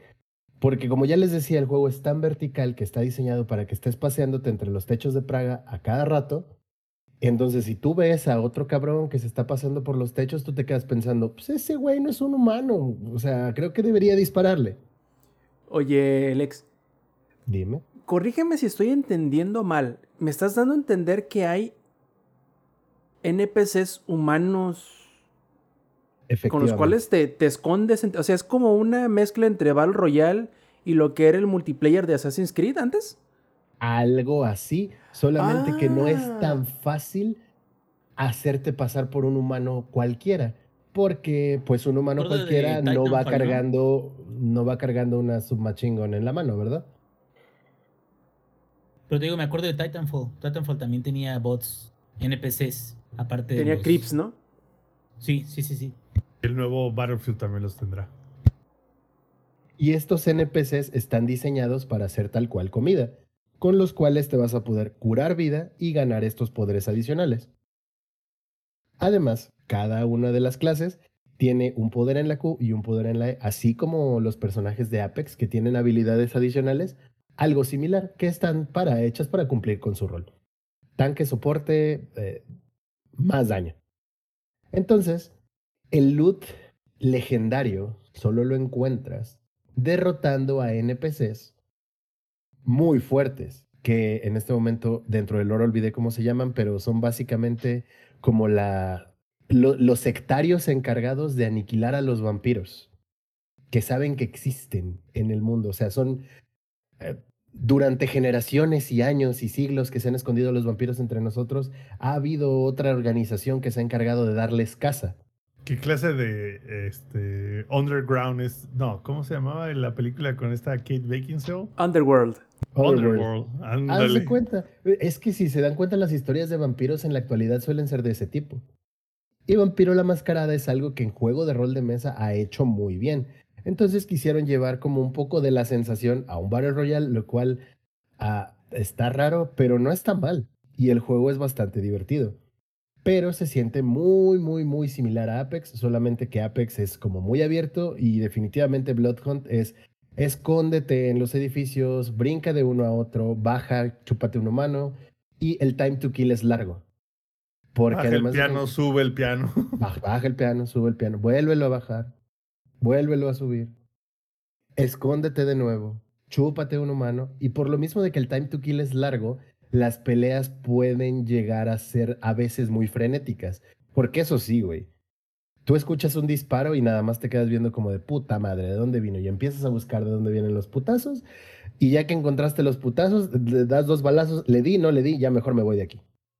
Que eso sucede mucho en Apex. Suele tener un, un combate muy frenético. Y el third party kill, que es cuando llega, está- están peleando dos equipos y llega un equipo adicional a darte en la madre desde atrás, es, es lo más normal del mundo. Por lo tanto, sí el juego se, se trata mucho del posicionamiento y de elegir bien tus combates. Definitivamente es un juego muy estratégico, pero por lo mismo puede llegar a ser frustrante para alguien que nunca ha jugado este estilo de juegos. Si nunca ha jugado Fortnite, si nunca ha jugado Apex, si nunca ha jugado PUBG, puede llegar a ser muy frustrante porque el TPK es muy común y si tú no sabes cuándo decir ya estuvo esta pelea no la puedo ganar o ya estuvo esta pelea ganar", ya estuvo, Ferras. y entonces ahora la bebes o la derramas. Para los jugadores nuevos de este estilo de juegos puede llegar a ser muy frustrante. Yo que ya estoy acostumbrado a jugar, por ejemplo, Fortnite o Apex, me dieron unas putizas, güey, así de que fui el segundo en morirse, así, de, los 17 equipos. Ah, esa es otra. No es un juego tan grande en cuanto a gente.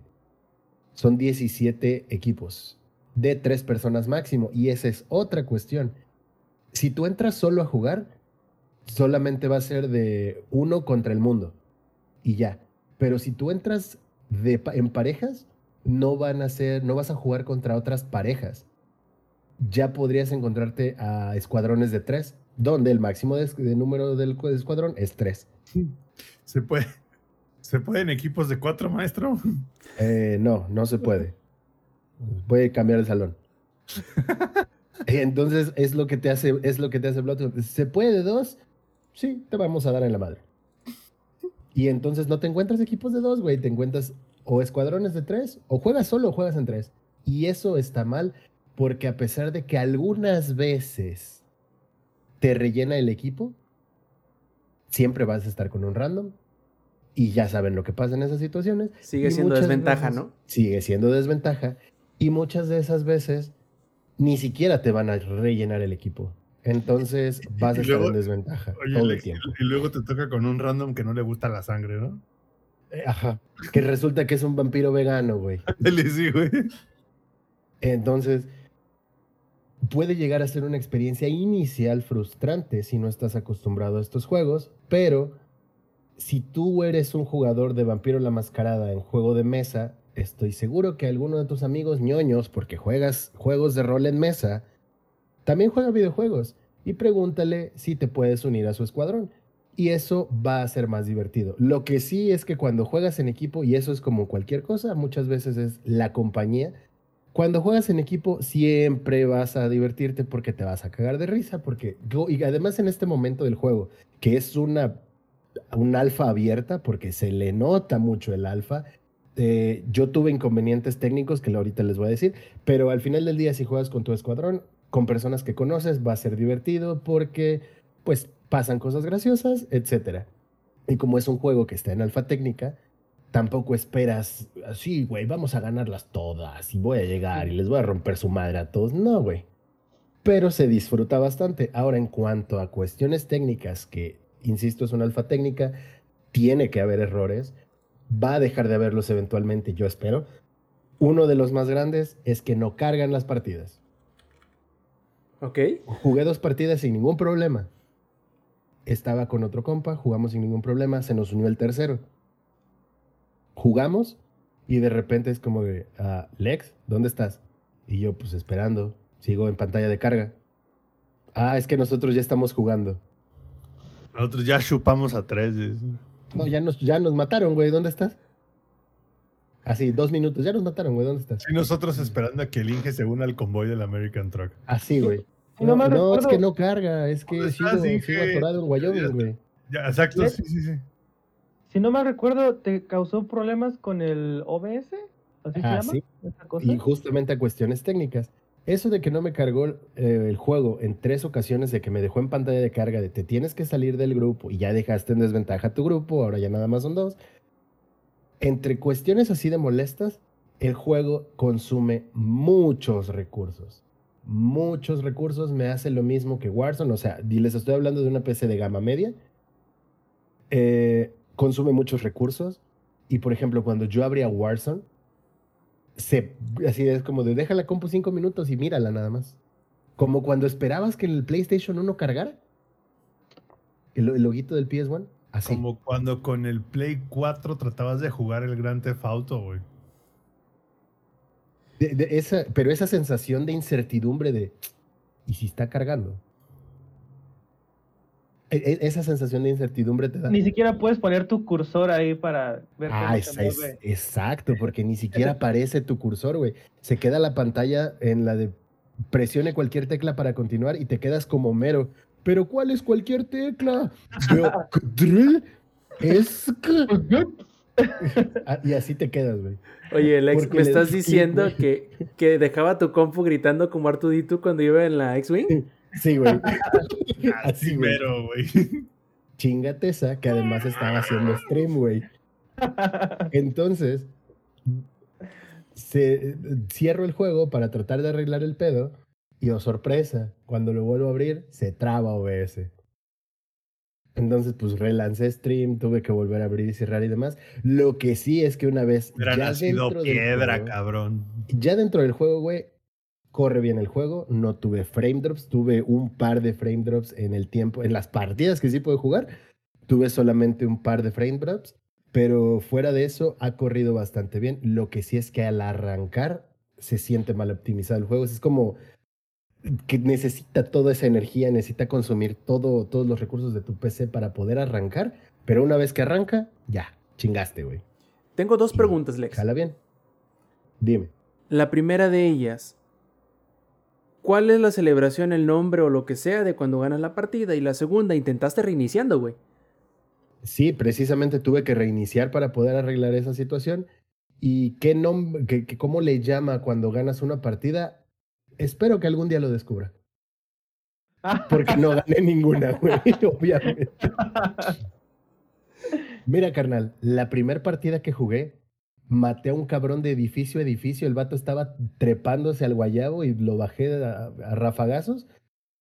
Y me sentí, me sentí realizado, güey. Así, pero imagínense, güey, como 100 metros de espacio de edificio a edificio. Entonces salté y dije, no, me lo tengo que chupar a este güey, porque ya chambeé y si me matan mientras me lo chupo, yo gané, güey. Y dicho y hecho, me lo terminé de chupar y me mataron. Pero yo, yo gané, güey. Entonces, ah, sí creo que la dificultad es alta. ah, para.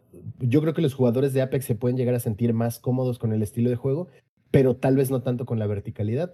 Una de las personas con las que jugué está acostumbrado a jugar Apex y él dice que a él no le gusta para nada que sea tan vertical el juego. Hay detalles del juego que no le terminan de convencer y que en ese caso mejor se regresaría a Apex. La otra persona con la que jugué solo ha jugado Fortnite y le gusta mucho el lore de Vampiro la Mascarada y disfruto más el juego y cito, a pesar de que soy una mierda jugando. Y luego estoy yo que estoy en el punto medio porque pues así soy una mierda jugando, pero al menos les disparo y al menos sí les atino de vez en cuando. Y me gustó el juego con ganas de seguir para mejorar, porque pues, yo no me puedo retirar de ese juego sin haber ganado una partida. Ya les contaré cuando volveré a jugar, ya les contaré qué es la pantalla de si llegas a ganar. Pero en general creo que el juego está bastante bien, definitivamente se nota que es un alfa. La cuestión de optimización está muy fea, pero espero que la mejoren. Y es un juego divertido y sí se siente un poco fresco a pesar de ser un Battle Royale. Se siente fresco por el tema de la verticalidad, se siente fresco por el tema de los NPCs y le da más variedad a la estrategia que vayas a hacer. Y e- eso eh, yo creo que es un gran punto a favor para un estilo de juegos que ahorita está choteado as fuck. Sí, no, no, es un, no es como otro Battle Royale, pero que se mire diferente. Exacto, no es Apex con otra skin. Sí se nota que es un pro- ¿Y crees que vaya a juego. triunfar? Ah, no lo sé. Esa es, la, esa es la gran pregunta. Claro. O sea, de que vas a ver, de, de que habrás jugadores todavía, seguro, güey. Seguro los, va, a haber jugadores constantes de ello. Eh, yo creo que el nivel va a ser alto a nivel competitivo, pero qué tan popular pueda llegar a ser, eso lo definirán los Edgelords que sean fans del filtro de Zack Snyder, porque el juego es muy oscuro. Es muy, muy, muy, muy oscuro.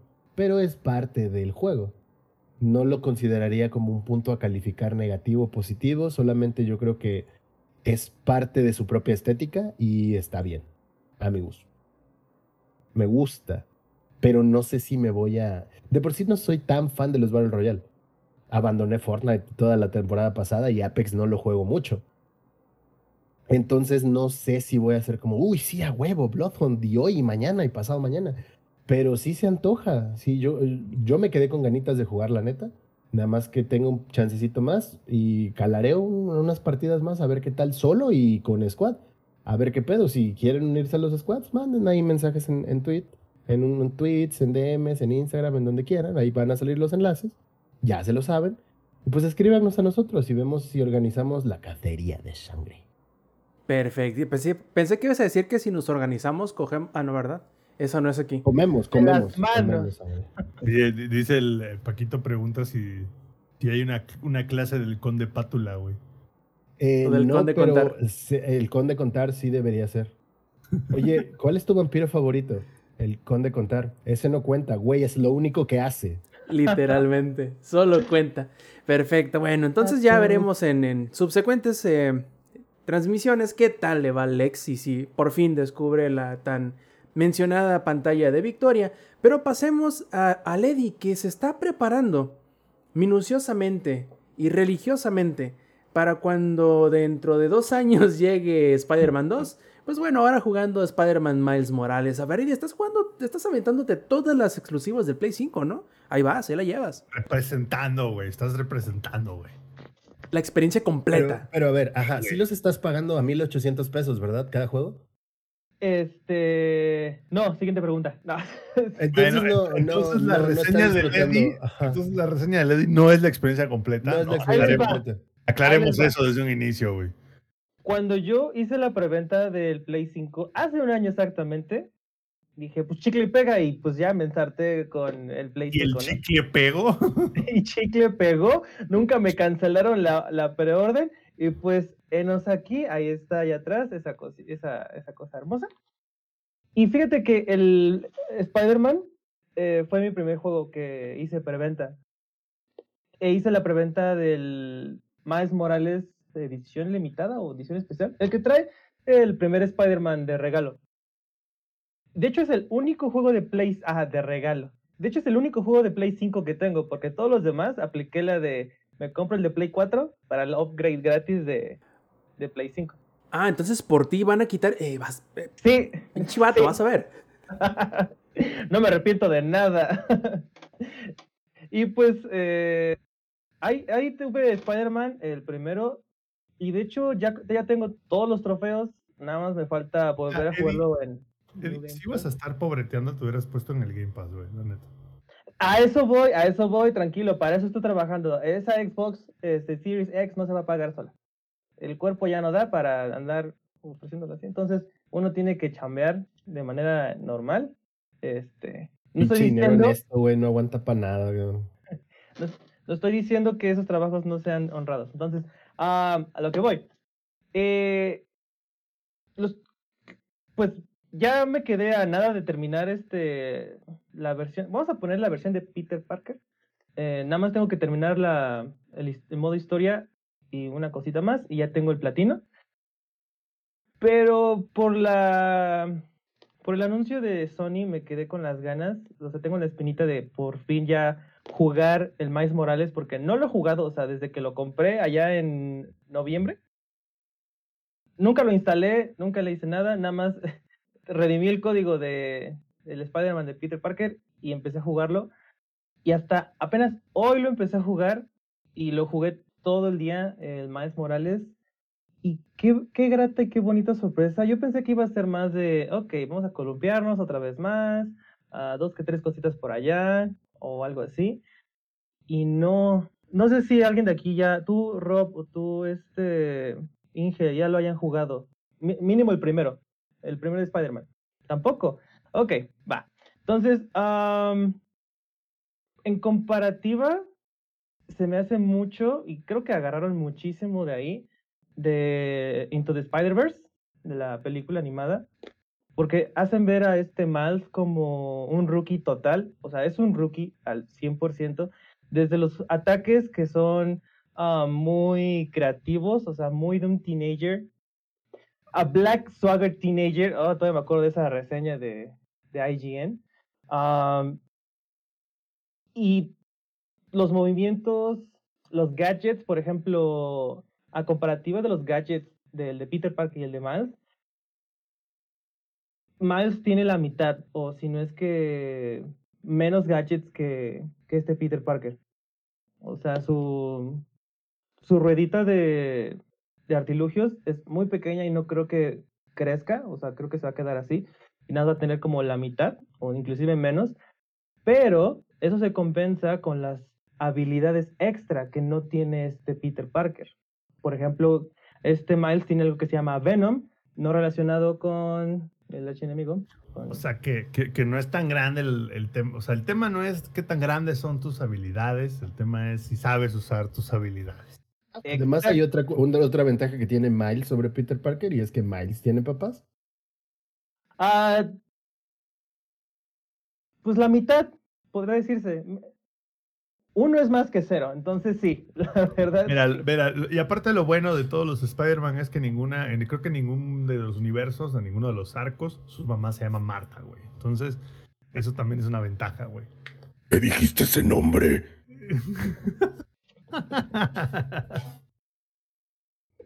Se mamó. Y sí, la verdad sí también tiene razón, concuerdo con el queridísimo camarada Stamper. Am, y pues, otra cosa que también me ha gustado muchísimo es que también lo actualizaron con el Performance RT o Ray Tracing, que respeta los 60 cuadros por segundo, pero de igual forma te deja el ray tracing, o sea, el ray tracing, los reflejos y no sé qué más. Yo, lo, yo lo único que veo es que se refleja todo bonito y precioso y puedes ver este um, los detalles de la ciudad en todos los edificios de que vayas ah, columpiándote y se ve muy, muy, muy bonito.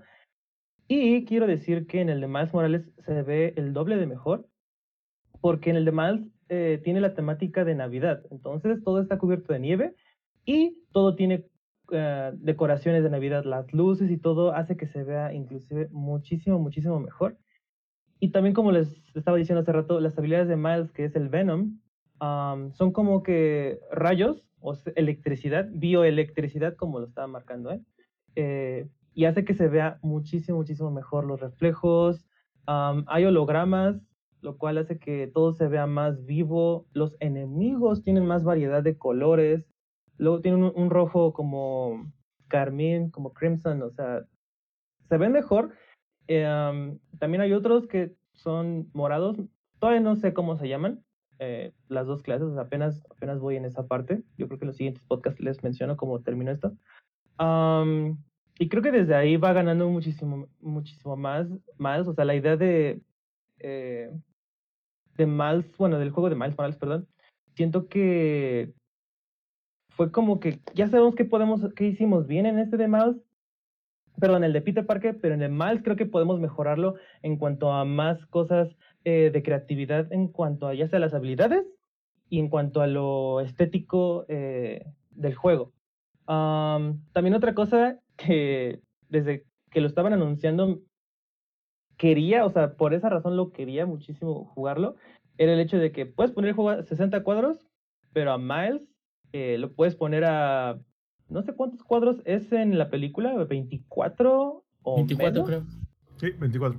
Ujú, 24 frames. Y es una habilidad que tú puedes quitarle y poner, porque muchos estaban de, ay, pero es que eso me marea, es que eso se ve muy mal, eso me incomoda los ojos. Al principio sí te saca de pedo, pero bien cabrón, porque dices, oh, todo se ve bien bonito, todo se ve tan fluido, de repente mal todo, eh, pues, con lag, por así decirlo.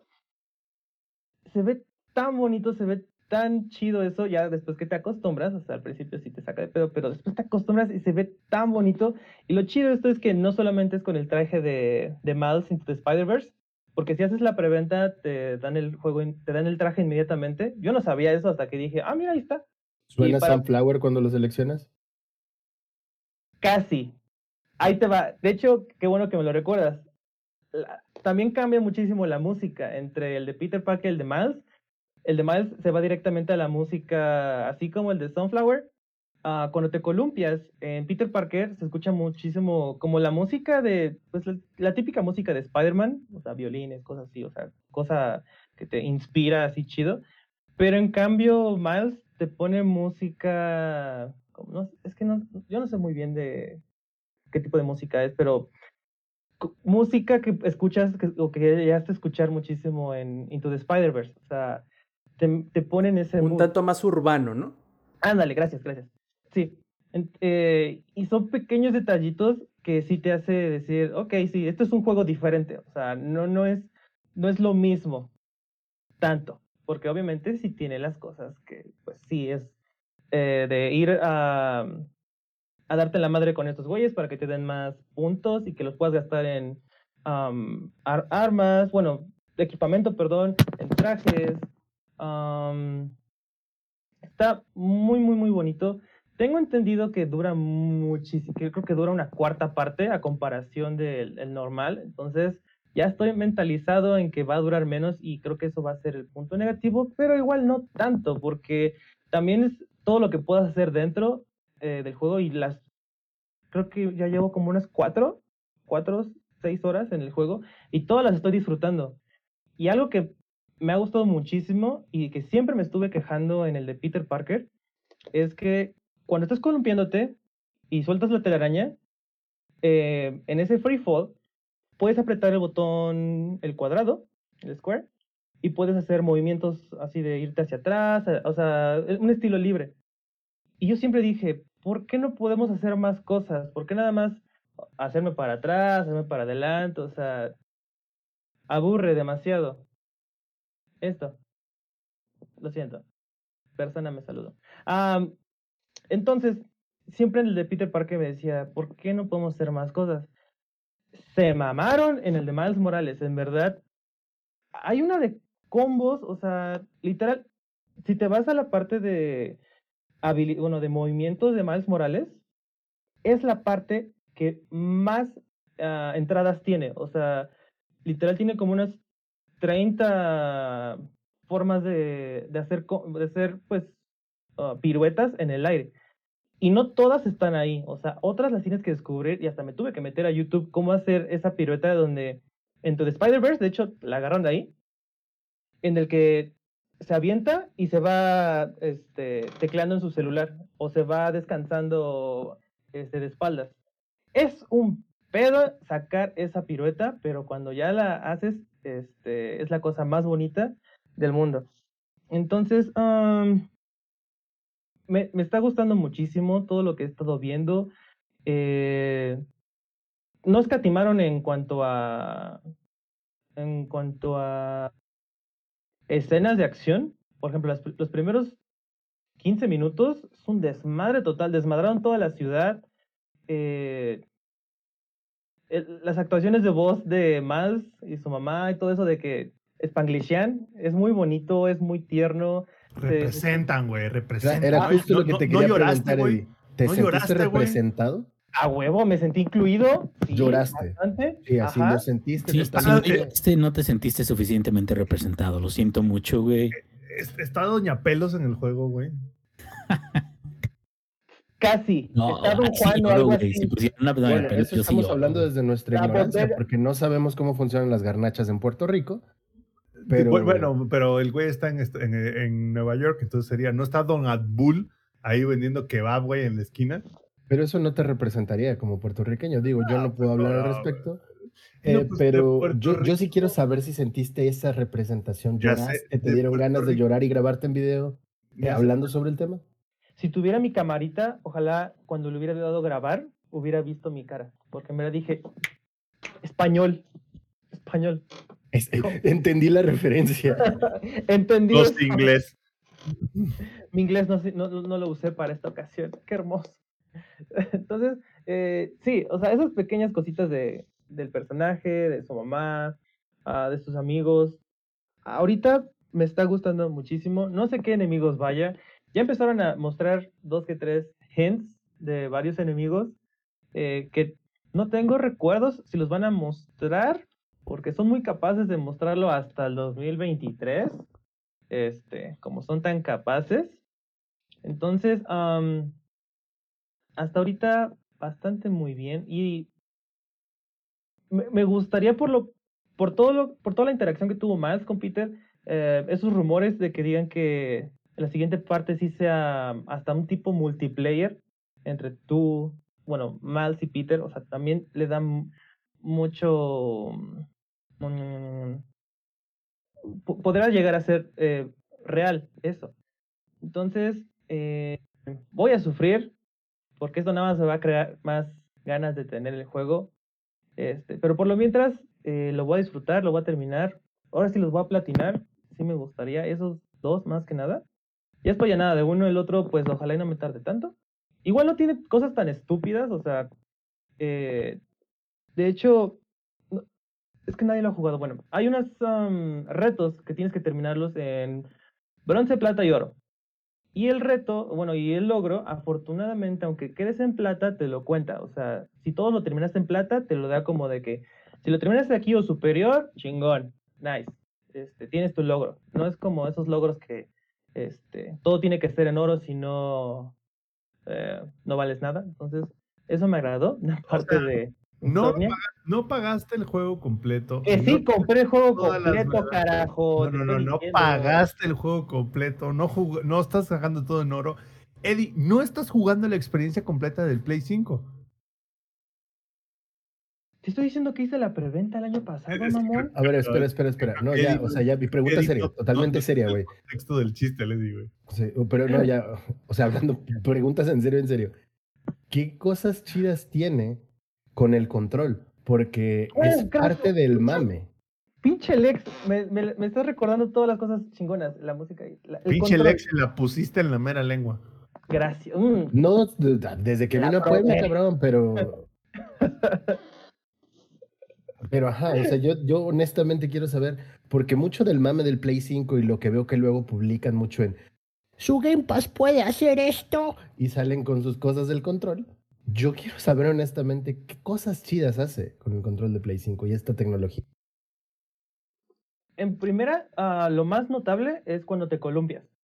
Eh, porque los gatillos no llegan hasta el fondo. O sea, tiene una resistencia que llega hasta casi tres cuartas partes.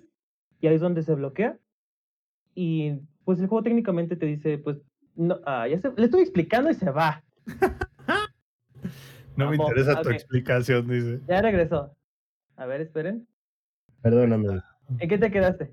no Porque no, no voy a la. Resistencia de tres cuartos. Ah, ok, perfecto. Este, cuando te columpias. tiene una resistencia hasta tres cuartas partes. Y cuando llegas ya en la última cuarta parte, ahí se bloquea. Y ahí es donde ya saca la telaraña. O sea, son pequeñas cositas que sientes en el control. Este. Que te da. Pues. Esa inmersión en el juego. Algo que sí detecté muchísimo desde el principio. Me metí a las configuraciones de accesibilidad. Porque una cosa son los subtítulos, que este, pequeñas am, pistas, que ver el juego, qué, qué es lo que sucedió en el anterior juego. Pero hay una parte que se llama accesibilidad, en el cual estoy viendo. Estoy estoy viendo. de preguntar algo y te vale. Ah, no, es madre. que, ¿sabes? es que algo Te que no vale saben madres. es que en mi pantalla, es que en mi pantalla tú estás trabado desde, desde que empezó el stream. Entonces estoy viendo en mi otra pantalla que estás haciendo así los movimientos. No, yo, yo no, no, no. Hable, joven, No, hable, no. Cuando andaba trabado era, creo que hace, hace como dos, dos podcasts era que andaba bien trabado, pero ahorita no. No, espera- espérate, ahorita el Zampi así, ¿no? De- de- des- desbaratándose para llamar la atención del maestro y cuando te da la voz, ¿puedo ir al baño, profe? Sí. Sí, No, no, no. también estaba esperando. No, no, no. Y el igual. va a ser como de, ah, ya para que ya me Ah, mié. ¿pa' qué? Como el Ya- Jaime ya- Duende, güey. Ya me mié, ya me mié. Ya me cagué. No, la, Se va a pre- limpiar. la pregunta es, ah, ¿tú, ¿tú tuviste el Xbox One X? No. Ok. En el Xbox ya existía algo similar a lo que acabas de mencionar de los gatillos. Anda, les Más juramos que. Microsoft no nos paga, güey. Ojalá Similar. Microsoft Sí, nos Similar. Vi- vibran. O sea, cuando, o sea, como, Ah, ok. o sea, los No, no, no. gatillos y te Pero vibran, sí, vibran chido, güey. O sea, sí vibran como que con bastante, como que con Ah. bastante detalle. No tienen más resistencia, pero sí vibran chido. Entonces, a mi, pregunta, mi pregunta era como, digo, ya vi que no, entonces ya no vale mi pregunta, pero mi pregunta era, ¿qué tan diferente es uno del otro? Muchísimo. Muchísimo. Porque son diferentes. En cuanto al Xbox Muchísimo, One, porque no es exclusivo del, no es exclusivo del, del X, eh, los gatillos tienen una vibración. ¿A poco no Entonces, el X nada más? no. De hecho, en el, es control del Xbox One. O sea, el Xbox One Ah, cierto, sí, siempre tuvo esos gatillos. razón. Tiene Por toda la ejemplo, am, en juegos de, car- de, de carrera, que es lo que más estaba y, hasta- y en lo único que había, literal, era que cuando frenabas y se te estaban trabando las llantas, o sea, ya estabas quemando llanta, empezaba a vibrar el gatillo. Y, también cuando acelerabas y empezabas a perder tracción, exacto, vibraba. exacto. Entonces, eso estaba muy chido, pero nada más vibraba. En cambio, en el, en el DualSense también vibran los gatillos porque el motor te golpea el dedo. Pero el gatillo también te puede botar a la chingada el dedo. O sea, así como tú estás oprimiendo, ah, apretando el gatillo, el juego te puede decir, ¿sabes qué? No, o sea, o sea, hay una resistencia, hay una como, hay un, hay un juego de, de- de lucha ahí en el gatillo. Hay un juego que es en el de Playroom, Rob, en el que Astro los- Playroom. Astro Playroom, que, lo, que Pues bueno, es que Astro Playroom es para explicar el control, básicamente. Ajá, exacto. Y ahí hay un, eh, es ¿Cuántos un minijuego de cohete. ¿Cuántos juegos que no son first party de Sony hacen buen uso de eso? Muy pocos. Muy pocos, porque sería una sería un- una experiencia ex- exclusiva para los gatillos. Porque los y gatillos. no, no le pierden, no, o sea, los desarrolladores no le tiran mucha bola, vaya. De hecho, en la que por lo general sí sucede son con los de disparo. Porque te pueden poner resistencia en los gatillos. Claro, al momento de que tú quieres meterte al multiplayer puedes desactivarlo, pero sí tienen. Eh, me ha tocado ver en los de Ubisoft que también tienen al momento, por ejemplo, el... em, Rainbow Six. no en el Watch Dogs. Sí tiene Ok. la, Watch los Dogs. diferentes, por ejemplo, eh, hasta la mitad del gatillo es como cuando pones el dedo sobre el gatillo y llegas al seguro y ya si lo presionas por completo es cuando ya lo disparas. Entonces puedes llevar el, el gatillo a medio camino, por decirlo así, y, a, y a disparar seguido. También no recuerdo si en el Bueno, Valhalla... eso. Ubisoft ya lo había implementado desde que sacó el Ghost Recon Breakpoint. Mm, puede ser, Incluso, eso es los que he visto. incluso el, incluso el de PC, si tú le conectabas un control tanto de Xbox como el del Play 5, cuando apuntabas a la mitad, el del Play como que vibraba un- como raro y el del Xbox te daba una vibración y era como que nada más el primer zoom del sniper y ya cuando le picabas así chido hasta el fondo era el segundo zoom del sniper. O sea, mi pregunta era así como porque, justo como dice el, el, el, el Lex, o sea, ¿qué, tan, o sea, ¿qué tanto cambia la experiencia del juego ese tema? Sobre todo porque literal está en la caja de la consola, güey. Ah, Entonces, la, o sea, la pregunta es así como de, güey, ¿realmente es algo que dices, güey, si no estuviera esa madre ahí, el juego sería totalmente diferente? En cuanto a Miles Morales y lo que te estaba explicando de la accesibilidad, sí. ¿Por qué? Porque no solamente está, eh, no es de los gatillos, es del ha- hap- haptic feedback, o sea, la vibración que es tan diferente. Am, por ejemplo, la vibración que yo le puse a la- al, al juego de Miles Morales decía ahí que lo que sucede alrededor se va a incrementar para que tú lo puedas percibir mejor en el control. Y dije, ok, pues a mí me gusta que este vibre Sí, chido el DualSense porque la vibración es, es muy diferente, o sea, es, es, es muy peculiar y particular, ¿verdad? Es muy chingona y alguien, eh, cuando tenga la oportunidad de jugar en un DualSense, van a ver de lo que hablo, o sea, es muy diferente. Y desde el momento que activé eso, al momento de mover el menú, ya se sentía esas pequeñas vibraciones tan peculiares. Y cuando le di iniciar el juego, y el juego empieza Miles en el metro, se escucha cómo va en el metro, se- bueno, más bien, se siente cómo va en el metro cuando abren las puertas, cuando camina, los pasos que da. O sea, incrementó muchísimo la inmersión en cuanto al control y la vibración. Entonces, Silex, todo depende del juego, lamentablemente. Obviamente creo que esto más lo veremos en juegos de First Party, este, como por ejemplo Miles Morales o el de Astro Playroom, y más en el de Astro Playroom porque obviamente es un, es un demo, casi casi tech demo. o sea, el de Astro Playroom lo diseñaron alrededor del control. Ajá, o sea, exacto. Así como el VR, que también hay un juego de Astro Playroom para, para el VR. Entonces, O sea, este, literal habrán funciones del Astro Playroom que nunca lleguen a implementarse en ningún juego.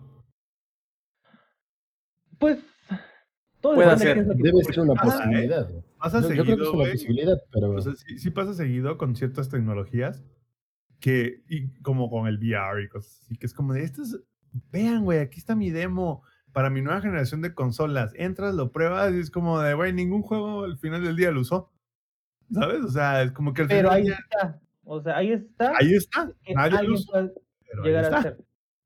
Ujú. Entonces, eh, sí, respondiendo a tu pregunta, Alex, sí, es una gran, gran diferencia. Eh, no, he, no he checado si en el de Spider-Man también está eso.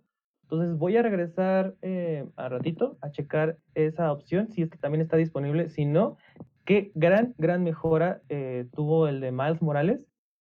Y regresando a los gatillos, eh, em, tiene muy pocas cosas. En cuanto a los gatillos, tiene muy pocas cosas. Creo que nada más, hasta ahorita donde yo he checado, nada más el de columpiarse. Hay otros juegos, obviamente, por ejemplo, Borderla- Borderlands 3 sí lo tiene. El de este, los gatillos, para mí se me hace un poquito molesto porque no lo, has- no, no lo han hecho bien. Así como Fortnite, que nada más eh, te pone un, un tope para disparar y lo único que hace es hacer, dispararte. Lo único que hace es lento. Ajá, lo único que hace es molestarte. Yo lo tengo totalmente. Sí, Este... cu- cuando Rob me explicó cómo funcionaba para los Call of Duty y así, dije, sería lo primero que le putas quitaría, güey. A ver, suena bonito en papel, pero ya cuando disparas 300 balas, el dedo se te duerme, güey, de estar dándole ahí como soquete, güey. Por ejemplo, juegos como Returnal, que en el gatillo izquierdo, que es para el de apuntar, dependiendo qué tanto estés apretando el botón, es eh, el daño o el tipo de arma que va a ser, o, el zoom. O sea, son, son gimmicks que también está chido. Obviamente dependiendo el gati el, lo que estés haciendo, ya sea apuntando o disparando. Entonces, eh, qué bonita sorpresa ha sido Miles Morales. Lo poco que me dure, lo voy a disfrutar muchísimo, la verdad. Y lo único que hace es que quiera más de Spider-Man. ¿Qué pasó, Rob? Y la, no, yo nomás estaba esperando que terminaras, porque me Ah. imagino que, que qué lástima que todavía falte tanto, pero con lo que has jugado, lo bueno es que se te nota que estás bastante entusiasmado por él, lo cual me agrada bastante, porque sí, también lo quiero jugar y obviamente me llama mucho la atención lo que estás comentando de Miles Morales, que aunque sí es una experiencia más pequeña, se nota que ya tenía la libertad de no necesitar que el juego fuera largo y por lo tanto se siente aparte de, de condensado, se siente que no pierde el tiempo, si tú no quieres perder el tiempo de manera, este, hacerlo a propósito, porque recuerdo que mucho de lo que comentaban del primer Spider-Man es que aunque sí había ciertas cosas que hacer y el juego era largo, lo suficientemente para ser disfrutable, algunas de esas horas eran como que, entre comillas, te obligaban a hacer cosas eh, secundarias que en el Miles Morales parece que ya no están necesitando ponértelo enfrente para hacerlo artificialmente más largo.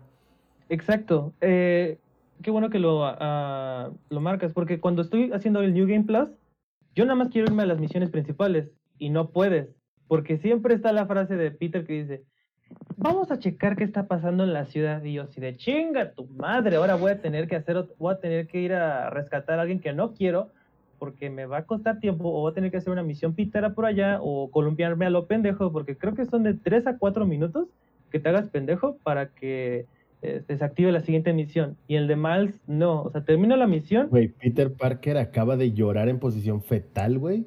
Deja de Empire ser buen vecino. Después de lo que acabas de decir, güey. ¡Cállate el hocico! Y pinche Peter así todo.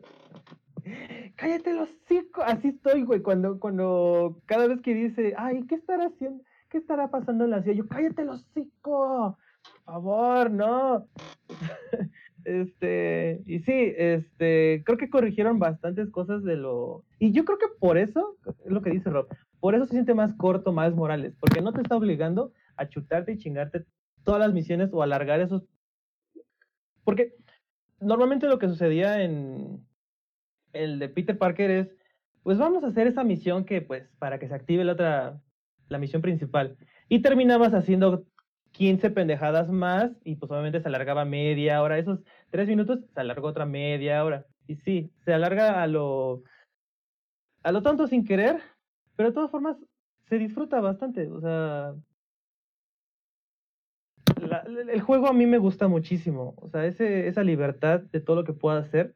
He hecho varios clips en el que digo, wow, o sea, en verdad no sabía que se podía hacer esas cosas. Inclu- Literal. Cállate los así. Así está Peter Parker. No me arrepiento de nada de lo que dije porque tengo razón. Y sí se, sí se mamaron en esa parte. Entonces, este, si no tienen Play 4, digo, perdón, si no tienen Spider-Man, la verdad preferiría que se lo compraran hasta que tuvieran un Play 5 o que saliera en PC. ¿Por qué? Porque hace mucho la diferencia esos 60 cuadros con ray tracing. Sí se ve muy diferente. Y otra cosa que sí se mancharon es los tiempos de carga. En verdad, toma 8 segundos desde que le das play game hasta que empieza el juego. O sea, Las maravillas de los SSDs, papá. sí, o sea, en PC verdad. Master Race se los dijo desde hace años. Insomniac había hecho una muy bonito ah, tiempo de, bueno, una pantalla de carga para cuando ibas a un lado a otro, donde Peter estaba, bueno, Spider-Man estaba en el metro.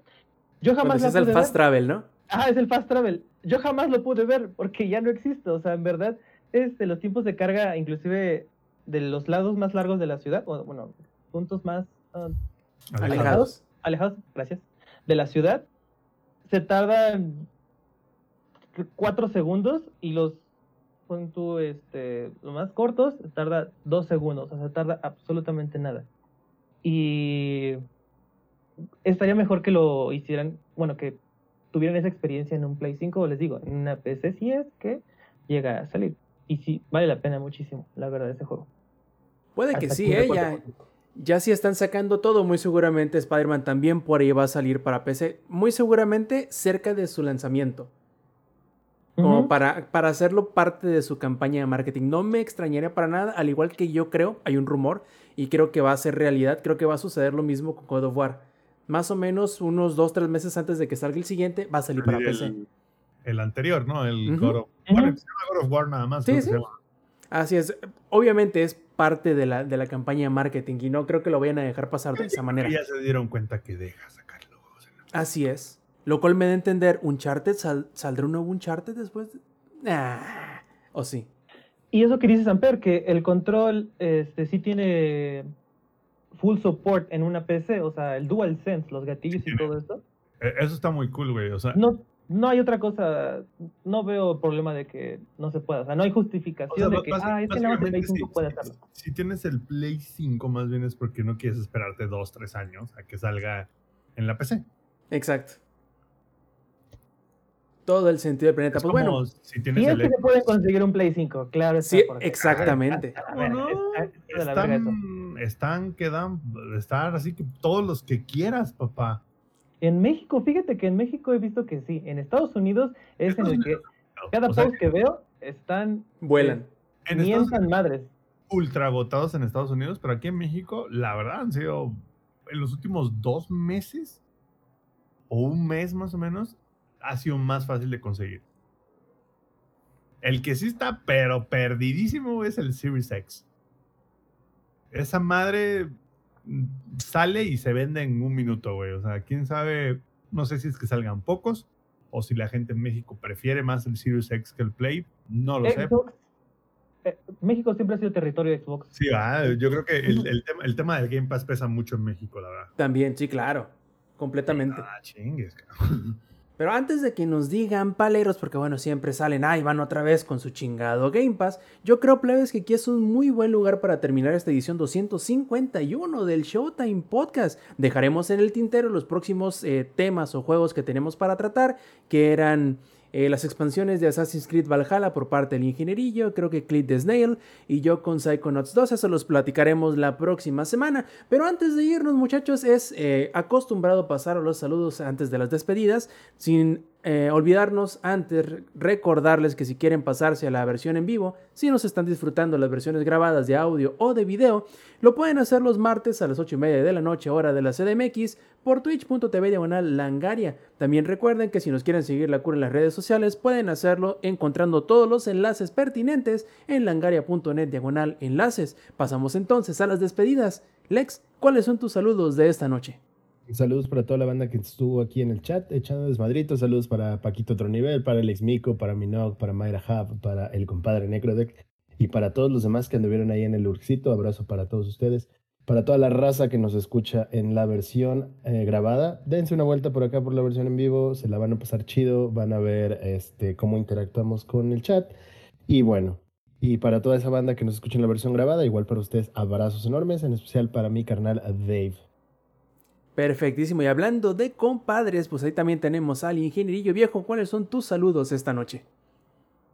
No, pues saludos para toda la gente que ha estado escuchándonos a través de estos últimos episodios. El día de hoy procuré escuchar más que hablar, porque le dicen, ay, pinche ingeniería, pinche rato está hablando. Entonces, sí hablé, sí comenté, pero no, creo que sí fue muy, muy interesante eh, los temas que estuvimos checando y los juegos que estuvimos platicando. Entonces, para la que viene me voy a desquitar. Y. Llegaste Entonces, temprano, güey, además, ¿eh? Em- Hoy... temprano, ya, ya, es que uno madura.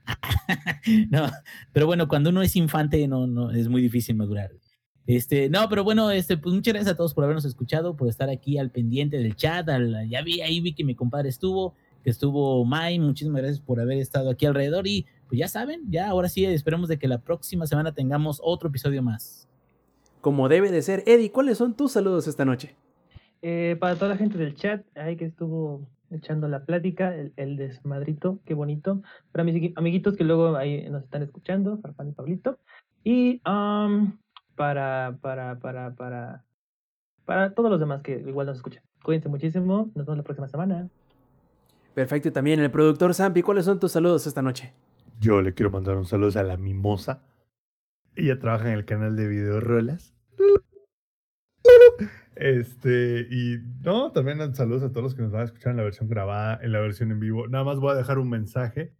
El Rob Sainz dijo que este, nos busquen en redes para echarles madrito. Háganlo. Nada más les comento que yo me tardo en contestar. No porque sea mamón, no porque me lleguen un chingo de mensajes, sino Sino porque estaba pedo. Sí soy mamón, güey. eh, sí soy- o sea, no, no es por eso, es porque estaba pedo.